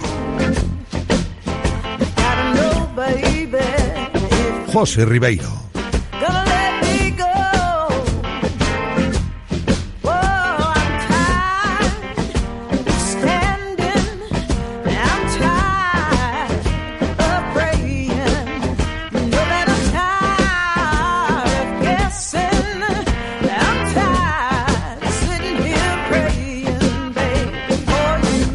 Aquí seguimos en directo Marca Vigo a golpe de lunes 12 de abril, son las 2 y 18 minutos de la tarde y seguimos hablando del Celta, pero del filial, del Celta B, porque los próximos minutos, de aquí en adelante, los próximos minutos de programa, pues vamos a hablar de fútbol de bronce, de la segunda división B, de lo que nos dejó el fin de semana, empezando por lo que os digo, lo que hizo el Celta B. Hizo algo muy grande, ¿eh? 0-3. Le ganó ayer a la Cultural Leonesa en el Reino de León con protagonista con mayúsculas. Tres goles del Celta B, tres goles de Alberto Solís. Está con nosotros. Alberto, ¿qué tal? Hola, muy buenas, ¿qué tal? Muy buenas, bienvenido. Esto de marcar un hack trick siempre tiene que sentar muy bien, ¿no? Sí, es algo, es algo maravilloso que, que no suele pasar y, y por supuesto que, que sienta de, de forma extraordinaria para mí y, para el equipo también. Hombre, para el equipo, por supuesto, para ti, me imagino que incluso hasta más, ¿no? Por todo lo que venías arrastrando. La última vez que hablábamos contigo en este programa, eh, tras salir de la lesión, nos decías un poco lo que habías vivido, la parte quizás más amarga de la vida de, de un jugador. Y ahora fíjate, en un momento tan importante para el Celta B, en un escenario tan complejo como lo es el Reino de León, la Culto, uno de los favoritos para optar a ese playoff de ascenso a la Liga Smartbank, y va, y tres goles del Celta B y los tres tuyos. Pues, pues sí, la, temporada, pues eh, en mi caso está, siendo un poco de, montaña rusa. Empecé muy bien, después me tocó sufrir una lesión que me hizo bajar, después me recuperé, me, me costó mi, mi tiempo estar a, a mi nivel, eh, mucho mucho trabajo también y por fin ahora lo he conseguido y se ve reflejado en actuaciones como la de ayer de, de la que salgo muy contento y como te he dicho el equipo también sale muy contento porque el partido que se hizo fue extraordinario. Sí, muy buen partido del Celta B ayer en León ante la Cultural Leonesa. Alberto, ¿tú qué dirías que significó la victoria, además de esa manera tan contundente ante la Cultural, para hablar de las expectativas que tiene ahora mismo el Celta B con vistas a- al objetivo? Bueno, para nosotros era un partido clave después de, de perder en casa la, jornada anterior. Teníamos que, salir allí a ganar. Sabíamos que nadie había ganado esta temporada en el Reino de León, pero cosas de ese tipo hemos conseguido durante esta temporada y fue el objetivo que, nos marcamos du- durante la, la semana de entrenamiento. Y el equipo estaba muy mentalizado. Teníamos que conseguir los tres puntos para seguir vivos porque sabemos que, este formato de, de ascenso es, muy breve, son solo seis jornadas, que ya hemos disputado dos y hay que sumar lo, lo máximo posible para acabar entre los tres primeros y disfrutar el, sueño de todo, que es el ansiado playoff. Porque se sigue creyendo en eso, ¿no, Alberto? Fíjate que fue una fiesta ya lo de asegurar la plaza en primera federación del Celta B con vistas a la próxima temporada y lo de luchar por el ascenso a la Liga Smartbank era ya como un sueño, ¿no? El objetivo estaba cumplido, pero claro, ahora viendo dónde estáis y viendo lo que hicisteis ayer en el Reino de León, compitiéndole de esa manera a la cultura leonesa, ahora te pregunto por el Burgos porque es el gran coco que viene el domingo a Banca Balaídos, esa será otra historia, pero lo de soñar y si quieres utilizamos el objetivo de o la palabra objetivo para hablar de, de eso, ¿no? De- del posible ascenso a la Liga Smartbank. ¿Está dentro de, de vuestro día a día? ¿Es una opción real de veras? Como por supuesto que, que lo es. A un principio de temporada el míster en ningún momento nos marcó un objetivo, pensaba en el, en el día a día, en el partido Claro. del domingo, hacerlo lo mejor posible para, para conseguir los tres puntos. Y con esa filosofía conseguimos, como bien has dicho, el ascenso a la primera federación, quedando primero en nuestro subgrupo. Y ahora una vez nos vemos inmersos en esta segunda fase, eh, nosotros somos ambiciosos, quien, quien no lo fuera estaría muy equivocado y no estaría en- este barco en el que estamos estamos todos y, queremos quedar los tres primeros. Es, un sueño que, que lo vemos factible y, y vamos a pelearlo lo, lo máximo para, para estar ahí. Pues sí, yo te lo digo básicamente, Alberto, porque muchas veces, eh, llegado a estos casos, eh, aparecen discursos eh, del tipo, no, el objetivo está cumplido y ahora lo que venga vendrá, ¿no? Pero para tantear un poco de verdad cuál es la ambición y, y el ambiente que se está respirando en el vestuario del Celta B en este momento de la temporada. Y ahora bien, lo que te decía, el próximo partido es contra el Burgos y es uno de esos partidos que, que invitan a pensar en la exigencia de, de esta segunda fase que, que tenemos. Pues sí, nos viene el favorito del, del grupo, no solo lo digo yo, sino que lo dicen los números, tiene creo que son 43 puntos, líder destacado de, los seis equipos y es un equipazo. Particularmente conozco a algún que otro jugador que, que juega allí y está, están haciendo las cosas bien y, y no lo van a poner muy difícil, pero nosotros también se lo vamos a poner complicado a ellos, te lo puedo asegurar. Y lo de jugar en Abanca Balaidos ahora en esta segunda fase como locales, eh, ¿cómo lo lleváis, Alberto? Eh, Mucha gente interpretó eso de eh, la falta de eh, habituallamiento, ¿no? De no estar acostumbrados a jugar en Abanca Balaidos en la derrota contra el Valladolid Promesas, ¿no? En ese primer partido de la segunda fase, pero sí que se tiene que notar, ¿no? El cambio de, escenario. Bueno, para nosotros era y es un sueño jugar en ese tipo de estadio y jugar en Balaido para nosotros es un premio al trabajo que hemos realizado. Estamos encantados de, de poder jugar ahí. Es cierto que, la semana anterior Valladolid estuvo mejor que nosotros y nos ganó, pero en fin, es, fútbol y, y borró y cuenta nueva y así fuimos a León con esa mentalidad y así vamos a ir este, este fin de semana otra vez contra el Burgo. Nosotros encantados de, jugar en Balaído, la, mayoría de, nosotros que, hemos tenido participación con el primer equipo, pues hemos jugado allí, hemos entrenado allí también con, con ellos y, y no, para nada nos sirve de, de excusa de que sea un escenario diferente ni nada de eso. Es, es el escenario en el que todos queremos jugar, todos queremos dar el salto a, a primera y segunda división y, y, para nada nos excusamos en el cambio de campo ni, ni nada de eso porque el césped está espectacular, las dimensiones sí que son mayores que, que Barreiro, pero no, nos van a beneficiar y seguro que este fin de se, se ve reflejado. Esperemos que así sea, ¿no? Y que es bonito ver al Celta B jugar en Abanca Balaidos por cosas tan chulas como las que tenemos en juego en esta segunda fase, siguiendo al filial celeste, el poder estar en ese playoff de ascenso a la Liga Smartbank y recibir en este caso al Burgos, que es el gran favorito. Veremos cómo se da el fin de semana. Lo hemos comentado hoy con Alberto Solís tras su gran actuación de ayer en el Reino de León, tras ese hack trick que le endosó a la cultural leonesa en la victoria del Celta B por cero goles a tres. Alberto, enhorabuena y gracias por atendernos. Un abrazo. Muchísimas gracias, un abrazo.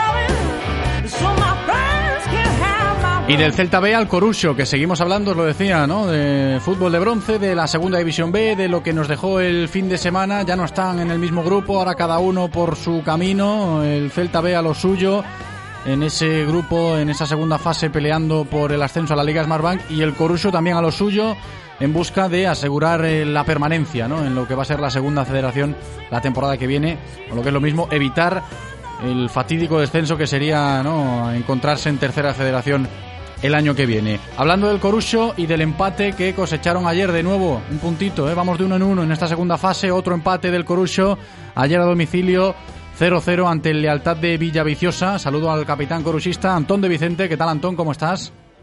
Hola, muy buenas. Muy buenas, bienvenido. En primer lugar, te comento cómo valoráis el punto, otro empate más.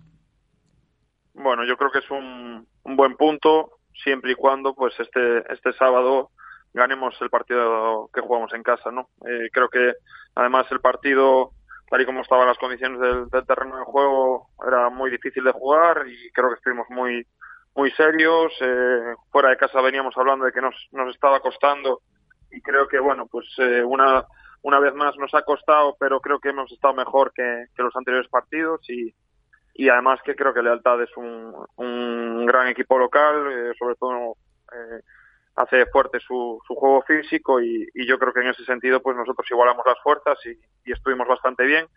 Quizá nos haya faltado un poquito en, en, los últimos metros para definir o para tener un poco más de, claridad en ataque, pero pero creo que es un buen punto. Sí, yo, fíjate, te cuento, Antón, esta mañana me encontré con Michel Alonso y, me decía esto de que el escenario había que tenerlo en cuenta también, hablando del partido de ayer, ¿no? De lo que es eh, lealtad como local y las dificultades que allí os encontrasteis, eh, a pesar de estar hablando de que, no se ganó el partido.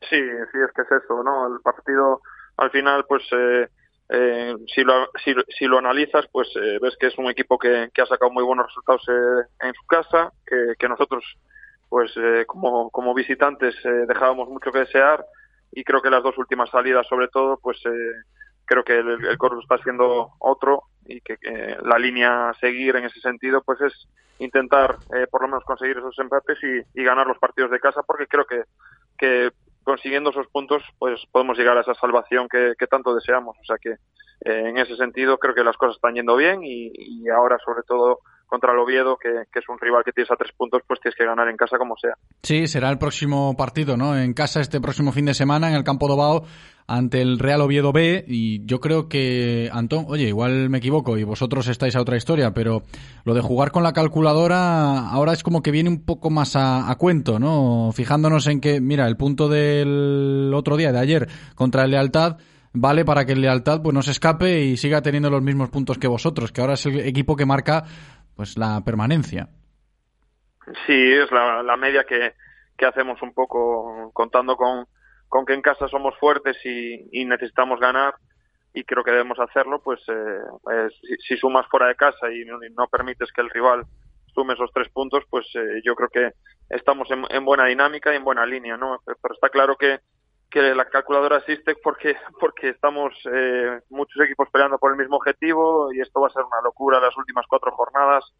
Eh, va a ser una auténtica locura porque creo que, que van a aparecer muchos nervios, mucha ansiedad y, muchos equipos que van a, estar ahí metidos porque está todo muy igualado. Hemos visto los resultados como han sido, que, que han sido cuatro empates y, y, creo que en ese sentido pues tenemos que ser, ser conscientes de que el BAO tiene que ser ese fortín que, que hemos hecho del, durante toda esta primera fase y en esta segunda pues eh, que sea más de lo mismo porque porque vamos a necesitar esos puntos de casa. ¿Y tú qué percepción tienes de lo que está siendo esta segunda fase para el Corucho? Hablando directamente de los rivales, ¿no? Porque es un grupo diferente al que veníamos siguiendo en el primer tiempo de la temporada, en la primera parte de la temporada. Ahora cambia un poco esa dinámica, nuevos rivales. Eh, ¿Te esperabas esto? ¿Quizás menos exigente? ¿Cómo, cómo lo ves?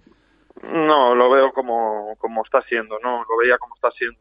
Una, unos equipos que, que están ahí metidos, pero que, al final en, en 18 partidos pues eh, te da tiempo a muchas cosas, pero no te da tiempo a muchas otras, ¿no? Y, y yo creo que hay equipos que tienen potencial, evidentemente eh, al estar ahí abajo pues somos los peores equipos de ambos grupos y, y hay que luchar por, por no ser el, el peor, ¿no? Y, y en ese sentido pues yo creo que tenemos claro lo que tenemos que hacer.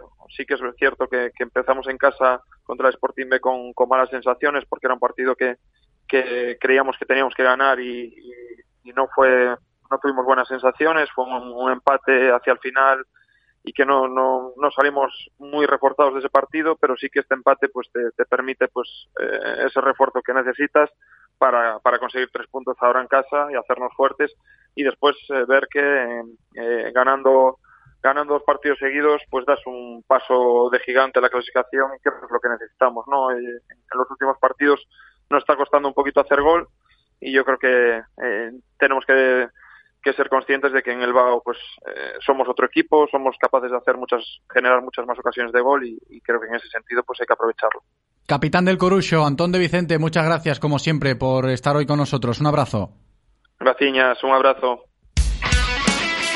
Radio el deporte es nuestro. Radio Marca. ¿Qué haces? Poniendo en hora el reloj del abuelo. Pero si tendrá más de 50 años, no va a funcionar. ¿Has visto? Le queda cuerda para rato. Claro, igual que a tu coche si le cambias la correa de distribución. Hazlo ahora con 80 euros de descuento o 120 euros de descuento si también cambias la bomba de agua. Acércate a Renault Rodosa en Vigo, Ourense, Nigrán, Cangas y Ponteareas. Si pensamos en automóviles, hay fechas que marcan un antes y un después. 1909 nace Audi. 1916 nace BMW. 1926 nace Mercedes-Benz. 1982 nace Autos Rosas. Llegamos con la intención de ofrecerte la mejor experiencia automovilística con una amplia selección de marcas premium para que vivas y sientas la conducción. Autos Rosas. Ahora más que nunca seguimos apoyando el deporte vigués. Autos Rosas. Disfruta conduciendo. Reconócelo, amigo. Eres de Codere Apuestas. ¿Cómo te pone un golazo por la escuadra, eh? Tu canción, el himno de tu equipo. La mejor apuesta, la que ganas a tus colegas. ¿A que sí? ¿A qué eres de Codere Apuestas? Ven a nuestros locales y vive todos los partidos, todos los deportes y todas las apuestas en Codere Apuestas. ¿Quién se apunta? Juega con responsabilidad, mayores de 18 años. Ven a nuestro espacio de apuestas Codere en Bingo Royal del Grupo Comar en Avenida García Barbón 3436. Disfruta de todos los contenidos de Radio Marca Vigo a través de nuestra app Radio Marca Vigo para iOS y Android, en nuestra página web www.radiomarcavigo.com y ahora también desde nuestro podcast en Spotify. Escucha donde y cuando quieras Radio Marca Vigo, la radio del deporte vigués 98.3 FM. Radio Marca se.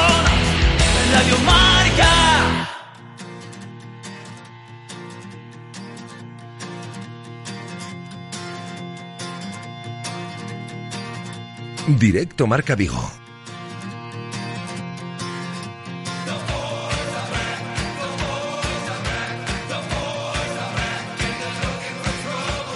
José Ribeiro.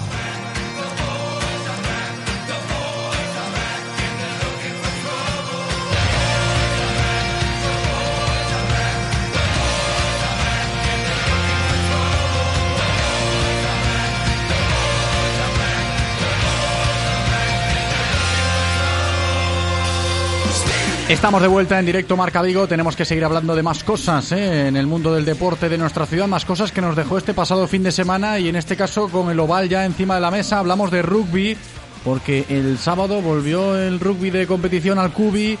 Primer partido de la temporada para el primer equipo del Caleido Vigo Rugby en categoría autonómica. Sabéis, y nos ponemos en contexto, que pues eh, esta temporada o el curso pasado, mejor dicho, con toda la pandemia y demás, cómo se reestructuró todo, las plazas cómo quedaban en categoría de plata.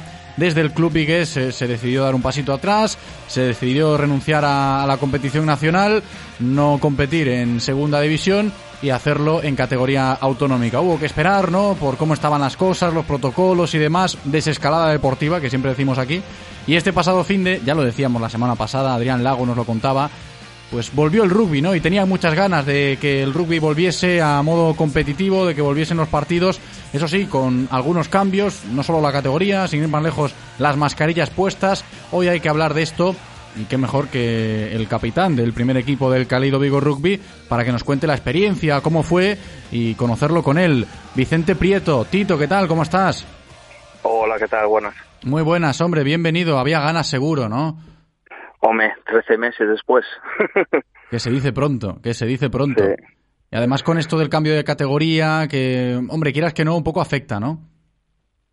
Sí, hombre, eh, fue una decisión que costó tomar, pero a día de hoy la mayoría seguimos creyendo que, que fue la más adecuada por el momento en el que se tomó. Sí, yo creo que puede ser eh, lo que decíamos muchas veces hablando de esto, eh, el dar un pasito hacia atrás para luego dar dos adelante y creo que esa es la mentalidad del club. Sí, sí, sí. La idea es seguir trabajando en la base, que haya una base fuerte de jugadores de casa y con eso llegar hasta donde se pueda. ¿Y con qué nos hemos encontrado en este primer partido del primer equipo del Cálido Vigo Rugby en esta temporada tan atípica? Tito, cuéntanos. Pues con muchas incertidumbres, no sabíamos cómo, sabíamos las normas, pero no sabíamos bien cómo se iban a aplicar. Eh, volver a hacer contacto real después de tantos meses eh, y, claro, todo bastante diferente. Porque esto es curioso, ¿no? Y siempre lo hablábamos aquí, cada vez que hablábamos de rugby y de cómo estaba siendo todo lo de la pandemia ligado al Caleido Vigo Rugby, cómo pues también se fue desescalando a nivel de entrenamientos, protocolos y demás, evitar el contacto, mucha gente se extrañaba, ¿no? Esto del rugby, a ver, los deportes normalmente suelen ser de contacto, pero si dices contacto, lo primero que se te pasa por la cabeza será el rugby. Y vosotros como jugadores tuvisteis que tratar de, de interiorizar esto del protocolo y en los entrenamientos muy bien, pero por eso te decía, a la hora del partido y de la competición real, ¿cómo fue? Claro, fue, fue, ya te digo, fue diferente. Es otro ritmo de juego porque no hay tanto, tanto parón como había antes con tanta melee y tanta tus. Entonces, es un juego bastante más dinámico. Eh, que claro, que con el protector bucal, la mascarilla y demás, cuesta, tendremos que seguir acostumbrándonos. Eh, también es cierto, claro, estuvimos 12 meses sin hacer ni un solo placaje porque hasta hace un mes no podíamos hacer no podíamos hacer nada de contacto ni siquiera en los entrenamientos era todo a tocar y a pasar ahí con balón Sí, sí, por eso lo decía. Yo, yo me imaginaba un escenario complejo para vosotros como jugadores, para más que nada aclimatarse. Bueno, y, y la tarde del sábado propicia para el rugby con esto de la climatología y demás. Mucha lluvia tuvisteis, ¿no, Tito? Sí, la, bueno, durante el partido no tanto, fue justo en el calentamiento, la media hora antes de, del partido cayó cayó bien, entonces ahí ya se mojó todo. Ya volvisteis con todo, ¿no? Con el barro, con todo puesto para volver a Ahí. competir en el cubi allí al rugby, que había muchas ganas, como decimos. Y ahora bien, Tito, ¿cómo afrontáis la temporada, esta temporada tan atípica a nivel de objetivos, de, de conseguir eh, eh, metas que os habéis eh, propuesto? ¿Esto está claro o definido?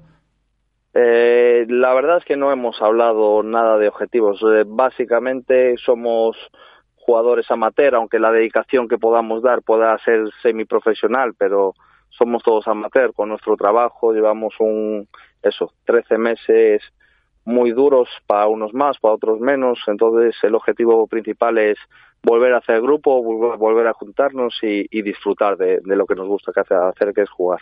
Jugar al rugby, ¿eh? Y esa es la Eso noticia, es. una de las noticias de este pasado fin de semana que hoy estamos abordando, que ha vuelto el rugby competitivo a nuestra ciudad en la categoría autonómica del primer equipo del Caleido Vigo Rugby, que es el caso que nos ocupa ahora mismo charlando con el capitán, con Vicente Prieto. Tito, gracias por atendernos, un abrazo, que vaya bien. Gracias a vosotros. Hasta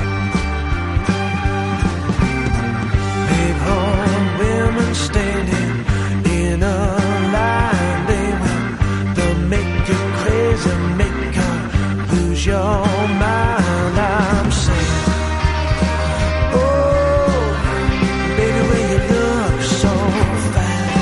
Y lo que vamos a hacer ahora es hablar de fútbol sala y otra de las cosas que nos dejó el fin de, ¿eh? porque vimos cómo ya todas las categorías de futsal han vuelto a las pistas y presumía de ello en redes sociales el responsable de la sección de fútbol sala de la Real Federación Gallega de Fútbol aquí en nuestra ciudad. Es Borja Arca y está hoy precisamente con nosotros. Borja, ¿qué tal? Hola, buenas. Muy buenas, hombre, bienvenido. Yo creo que eh, lo que tú publicabas en tus redes sociales por el cargo que, que ocupas y demás eh, es una noticia que a todos los seguidores del fútbol sala y a todos los que practican fútbol sala en Vigo y en la comarca pues le, le ha llenado seguro de, de bastante alegría, ¿no? De volver a esta normalidad que parece que cada vez se va acercando más. Sí, tal cual. Lo bueno es intentar volver a esa normalidad después de, de 13 meses eh, parados o sin, sin competir y que, y que por fin, bueno, se vea un poco la luz, digamos, al final del túnel y, y tanto mayores como niños, sobre todo, pues puedan empezar sus competiciones y, y ese es el objetivo de, de este año. ¿Tú cómo lo describirías ahora mismo el panorama, Borja? Desde tu cargo de responsable de la sección de fútbol sala y en la federación, aquí en nuestra ciudad, ¿cómo crees o cómo definirías, insisto, eh, el panorama? ¿Cómo crees que está ahora mismo? Eh, bueno, hay dentro del fútbol sala eh, hay equipos o clubes que han tomado sus decisiones, hay equipos que eh, han decidido y no ido esta temporada, pero hay otros que sí han dado ese paso adelante y han querido que los niños disfruten de la competición sobre todo a, a aprender. Y, y la enhorabuena siempre hay que dársela por su trabajo eh, que está ahí para cumplir todos los protocolos que manda tanto las autoridades sanitarias como la, la federación conjunto con la Secretaría de Salud Deporte y se afanan en cumplir todo lo que ponen para que esto salga adelante y se pueda llevar con la mayor normalidad posible. Sí, porque en muchos eh, casos nos hemos encontrado con clubes en estos últimos meses hablando de fútbol sala y de la desescalada, si volveríamos o no volveríamos, que, que han renunciado, ¿no? que se han plantado, que se han echado a un lado, que, que no estaban por la labor. Y esto para la federación me imagino que también habrá sido algo delicado para tratar. Sí, al final todas las opiniones o posturas son totalmente respetables y más en estos tiempos que nos toca vivir y bueno, eh, ya como decía antes, hay clubes que han decidido no participar, otros que eh, no participan en competición pero sí que están entrenando, con los cuales los niños siguen su etapa formativa y disfrutando del deporte y otros que eh, aparte de, de entrenar que compiten el, fin de semana, con lo cual bueno, todas las opiniones son respetables y nosotros apoyamos siempre a nuestros clubes y esperemos que la temporada que, que viene, que ya sea con más normalidad que esta y que, que todos los que estábamos antes de estos 13 meses, pues volvamos a disfrutar todos del, del fútbol sala. Sí, porque a fin de cuentas, Borja, estamos hablando hoy de ese hecho que comentaba yo antes de presentarte, ¿no? De que este pasado fin de semana, pues, todas las categorías de fútbol sala han vuelto a las pistas. En busca de terminar esta temporada o de completar esta temporada atípica, rara, express, ¿no? Ya no sé cómo se puede calificar desde la federación, incluso. Sí, eh, express es la, la palabra de, de moda, por decirlo de alguna Sí, yo manera. creo que sí, ¿no? Temporada express, categorías express, sí, sí, sí. Hace unas semanas las ligas gallegas que ya van por su tercera jornada, empezaron los los senior hace también dos jornadas y este fin de semana pasado les tocó a los más pequeños. Eh, competirán eso hasta hasta finales de, de junio. Eh, más que competir, eh, lo entendemos como disfrutar y que bueno vayan, lo pasen bien y, y vean a otros compañeros y jueguen y, y se diviertan. Al fin y al cabo yo creo que esta temporada es lo, es lo importante para todos. Sí, sobre todo si hablamos de deporte base. Y fíjate, Borja, que en la introducción, cuando presentaba el tema de que hoy vamos a hablar de fútbol sala contigo y demás, dentro del contexto de la actualidad viguesa, pues ya lo hemos tocado a nivel de competiciones, de que ha empezado la, la temporada express y todo esto. Pero otra de las noticias que tiene que ver con el mundo del fútbol sala y a nosotros nos ocupa porque es nuestro gran referente este pasado fin de semana es lo que, bueno, publicó Adrián Alonso Pola eso de que va a dejar el Inter Movistar a final de curso. ¿Cómo, cómo has interpretado tú esta noticia? ¿Qué te ha parecido?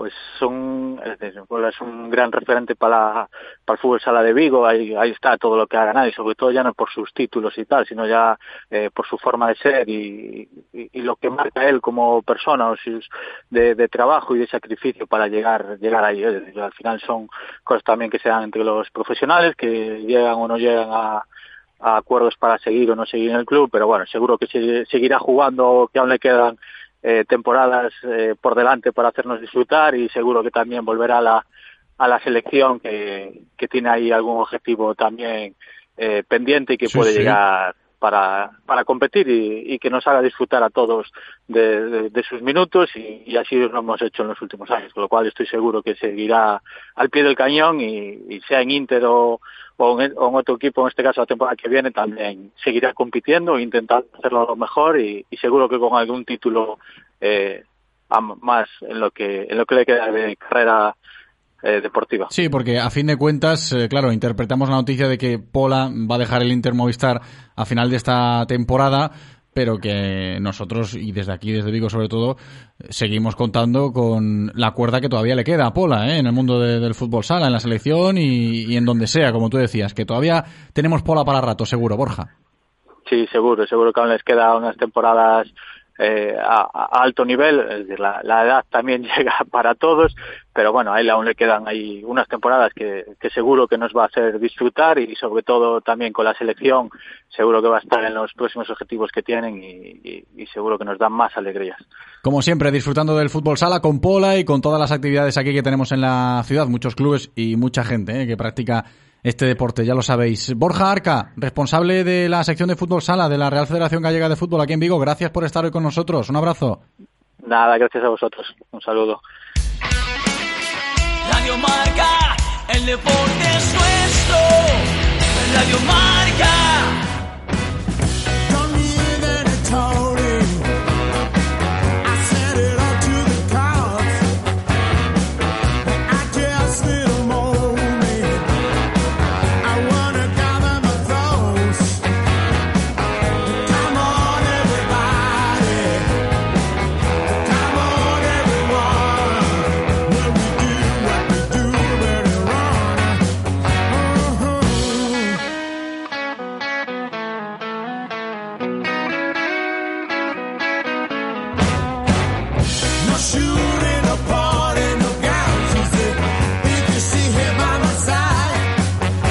Cambiamos el registro, vamos ahora con balonmano femenino porque tenemos que hablar del paso de gigante hacia la permanencia del Orbe Rubén Saporriño en esta segunda fase de la Liga Guerreras Iberdrola. Sabéis que las jugadoras de Isma Martínez se están jugando ahora en esta segunda fase el asegurar la permanencia y lo que consiguieron este pasado fin de semana, yo decía, puede ser un paso de gigante, puede ser un punto de inflexión, mejor que nos lo cuente el propio entrenador del equipo, Isma Martínez, hablando de esa victoria por la mínima ante Zuazo 2021. Isma, ¿qué tal? Hola, muy buenas. Muy buenas, bienvenido, ¿estás conmigo? Si hablo de paso de gigante, de punto de inflexión, lo que significó la victoria de este fin de... Sí, creo que creo que era una victoria de pues de entidad, de, de dejar claro que queremos pelear por estar, bueno, ya que no pudimos pelear por el título, estar lo más arriba posible en este en esta fase de, descenso y, bueno eh, ganarla al líder en su casa pues pues sí es un paso grande además eh, creo que distanciamos bastante el tema del, del puesto que marca eh, las zonas de peligro y bueno seguimos viendo hacia arriba intentamos quedar lo más arriba posible y, seguimos trabajando para, para eso sobre todo, yo viendo desde fuera, creo que le hacía falta, ¿no? Al equipo una victoria así contra un rival así. Y en este momento. Sí, hemos cogido una, una línea buena desde, bueno, desde el mazazo que supuso la eliminación de Copa, que, que creo que competimos muy bien en la eliminatoria, pero, pero bueno, se nos quedó a un gol contra un gran equipo. Creo que, creo que pudimos a lo mejor haber hecho algo más, pero desde ese día eh, creo que el equipo se, se conjuró para lo que venía y, y bueno, van una derrota por la mínima con Rocasa y tres victorias seguidas que, bueno, la línea del equipo es ascendente y por lo menos acabar con buena sensación el año nos, nos, nos aleja un poquito de, de cualquier miedo, cualquier peligro, pero aún no, aún hay que seguir remando que, que la gente no, no cesa y no van a dejar de, de, sumar puntos. Claro, es que al final estamos hablando de que se ha conseguido esta victoria una más de manera consecutiva en este momento de la temporada. Yo decía, seguro que le hacía falta esto de, acumular victorias seguidas al equipo después de lo que aquí alguna vez comentábamos, ¿no? En esta temporada, Isma, si podía haber sido un mazazo muy grande el hecho de quedarse fuera por por la pelea de por el título, ¿no? Quedarse fuera del grupo que, está peleando por el título en esta nueva Liga Guerreras Iberdrola que tenemos, si le iba a afectar o no a, este Orbe Rubén Saporriño con vistas a esta segunda fase y hacía falta esta inyección de moral, ¿no? Con victorias para que no sucediera eso, un hipotético escenario que contemplábamos.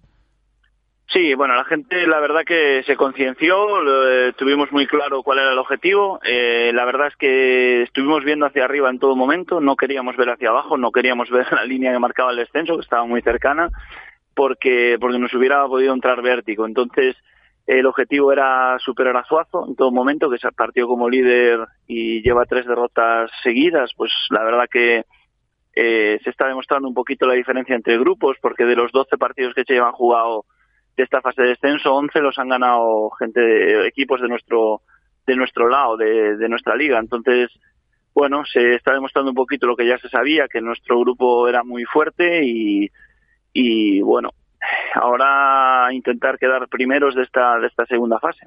Lo que sí me da un poco de rabia, y yo lo decía ya en, en, septiembre, cuando íbamos trazando esta nueva temporada que iba a ser así rara, ¿no? Diferente, y decíamos, eh, nos han quitado el derby, ¿no? Entre el Guardés y el Porriño.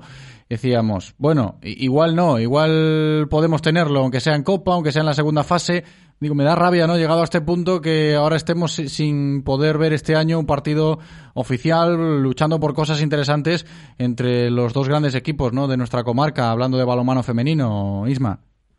Sí, nos da rabia a todos porque, bueno, no se ha podido jugar tampoco los amistosos por diversos motivos, que, que habíamos cerrado varios amistosos y el tema este del COVID nos, ha, nos los ha ido aplazando uno a uno como si no quisieran que jugáramos y, y, luego que nosotros nos hemos caído de tanto de Copa como, como de la fase por el título. Nos hubiera encantado jugar ese derby, nos hubiera encantado jugar esos amistosos y bueno, creo que nos emplazamos para toda una temporada que viene, que esperemos nosotros sellar pronto nuestra permanencia y, que ellas queden lo más arriba posible. Esperemos que sí, ¿no? Y ya el próximo año, pues, eh, jolines, poder ver, ¿no? Ese derby, eh, ese derby que tanto nos gusta. El Atlético Guardés contra el Porriño eh, en la élite del balonmano femenino español que este año lo vamos a echar de menos, como decimos. Lo que os queda, Isma, por ir desglosando un poquito el panorama y trazando esa hoja de ruta, a fin de cuentas, exigente seguro que va a ser. Sí, nos queda cerrar la primera vuelta con contra Puerto del Carmen, que es el equipo que ahora mismo pues eh, va de último, pero no nos podemos relajar porque porque ha estado ha competido muy bien en muchos partidos, sobre todo en esta segunda fase y, y bueno, como nos relajemos seguramente eh, te, podamos tener muchos problemas ahí. Y luego pues cerrar la segunda vuelta pues con el mayor número de, de puntos posible, recibimos a Zuazo en casa, recibimos a Pereda en casa y tenemos que viajar a Lanzarote, los dos los dos viajes a Lanzarote, así que bueno, lo que viene aunque tengamos algo de margen, eh, tenemos que intentar hacer, eh, pues nuestro objetivo era hacer 8 de 8, llevamos 3 de 3 y vamos a intentar por todos los medios que se cumpla. Entrenador del Orbe Rubén Porriño, gracias por estar como siempre. Isma Martínez, un abrazo. Muchísimas gracias.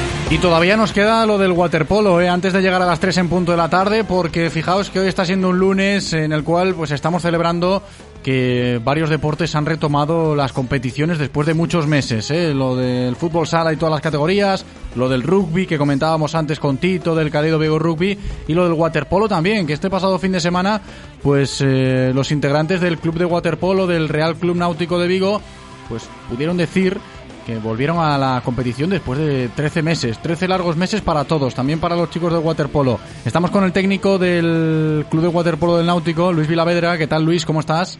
Hola, ¿qué tal? Buenas tardes. Muy buenas, bienvenido. Se ha hecho largo, ¿no? Todo este tiempo, seguro que sí. Buf, larguísimo. sí, sí, interminable. Pero al final ha llegado, bueno. ¿no? Y hemos tenido un fin Sí, de semana sí, bonito. sí.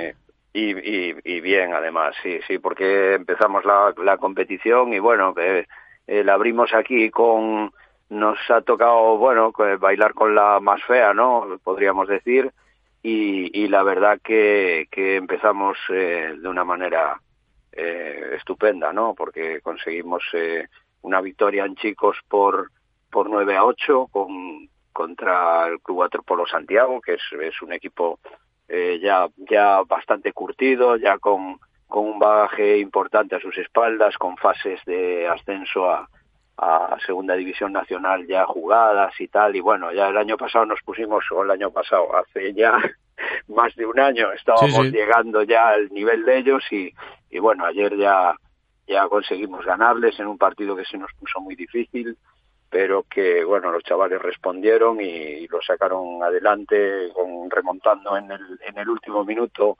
eh, un gol de desventaja que llevábamos y, y- y maravilloso Pues eso es bueno, ¿no? Ya volver es bueno y, y con buenos Eh, Pues resultados mejor que mejor. Pues sí, fíjate, pues sí. fíjate Luis, que te quiero decir también algo importante para lo que es el waterpolo y, esta desescalada competitiva que estamos teniendo para que nos lo cuentes, porque si estamos celebrando que hemos vuelto este pasado fin de semana, es casi no, no parar ya y pensar en, en lo que viene, porque el domingo, como decíais también en, en vuestras redes sociales, ya que empezamos, pues a seguir, ¿no? Ese campeonato gallego cadete que también tenemos en Vigo. Exacto, exacto. Lo tenemos aquí el domingo por la tarde y bueno, se van a jugar cuatro partidos, eh, semifinales y finales y bueno, estamos ahí, pa- pues de nuevo vamos a jugar con, con Santiago en la semifinal y es eh, casi casi una, una final anticipada porque en principio eh, sobre el papel pues eh, se puede decir que seríamos los dos favoritos y, y, y, bueno va a ser va a ser algo algo bonito y para los chavales también que, que son de categoría cadete eh, tienen 13 14 años llevan también todo este tiempo ahí eh, perdidos y, va a ser también una ilusión para ellos y un aliciente claro No, lo de la base es importantísimo, ¿no? En este tema de, de la desescalada para que no pierdan esa ilusión de practicar su deporte, siempre que se pueda. A veces ha costado mucho, pero llegado a este punto y en estos momentos de desescalada deportiva que estamos viviendo, pues es como que te cambia un poco la cara pensando en, en, en los más pequeños. Sí, sí, está claro que sí. Llevamos, llevamos trabajando mucho tiempo, bueno, tratando de, de motivarlos de alguna manera, que, que no es fácil porque, porque claro, eh, el, estímulo competitivo es, eh, es necesario para ellos y, y bueno, pues al final hemos ido, hemos ido salvando todo lo que hemos podido y, y ya estamos ahí. Ahora, bueno, pues eso es lo que decías tú, ¿no? Una vez que, que ya empezamos, ahora no, no se puede parar y hay que, hay que seguir con, con seguridad y con cautela, pero, pero hay que seguir. Sí, que eso ¿sabes? está cuidado No- también en la piscina del náutico, ¿eh? hay que ponerlo Sí, en sí, valor. Sí, sí, sí, sí, sí, el protocolo es bastante estricto y, y, y bueno, tenemos un, un grupo de gente que se ocupa de, de que se cumplan todas eh, todas las medidas eh, pertinentes. Se está jugando sin público todavía y, y, sin- incluso no, no pueden usar eh, ni siquiera vestuarios y, y tal. Y, y bueno, pues en ese sentido la seguridad es, es máxima, ¿no? Pues esto es lo más importante también, teniendo en cuenta en el mundo que todavía seguimos viviendo, esto de la pandemia, que es muy bonito celebrar que volvemos a la competición, pero sin olvidarse de que todavía no, no hemos ganado esta batalla. En el waterpolo están de enhorabuena, ¿eh? como habéis escuchado, así que se lo transmitimos a Luis Vilavedra y le damos las gracias por haber estado hoy con nosotros. Luis, gracias de verdad, un abrazo. A vosotros, muchas gracias.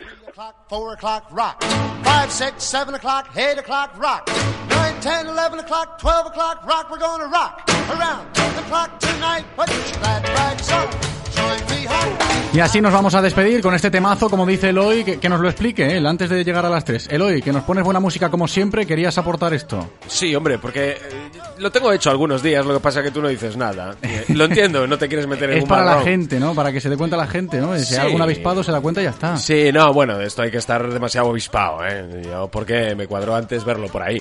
Eh, efemérides musicales del día de hoy, Bill Haley. Este es Bill Haley, bueno, muchos lo conocerán. Eh, and His Comets editaban, se grababa esta canción, Rock Around the Clock, allí por el año 1954, hace poco, como puedes comprobar. Sí, sí, hace muy poquito. Pues con esto nos despedimos hoy, con buena música como siempre. Gracias Eloy por aportar, por todo tu trabajo en la cabina técnica y gracias a vosotros, como siempre también, por estar al otro lado escuchándonos. Yo me despido hasta la noche, ¿eh? que os contamos aquí en el marcador de Radio Marca el Celta Sevilla. Chao.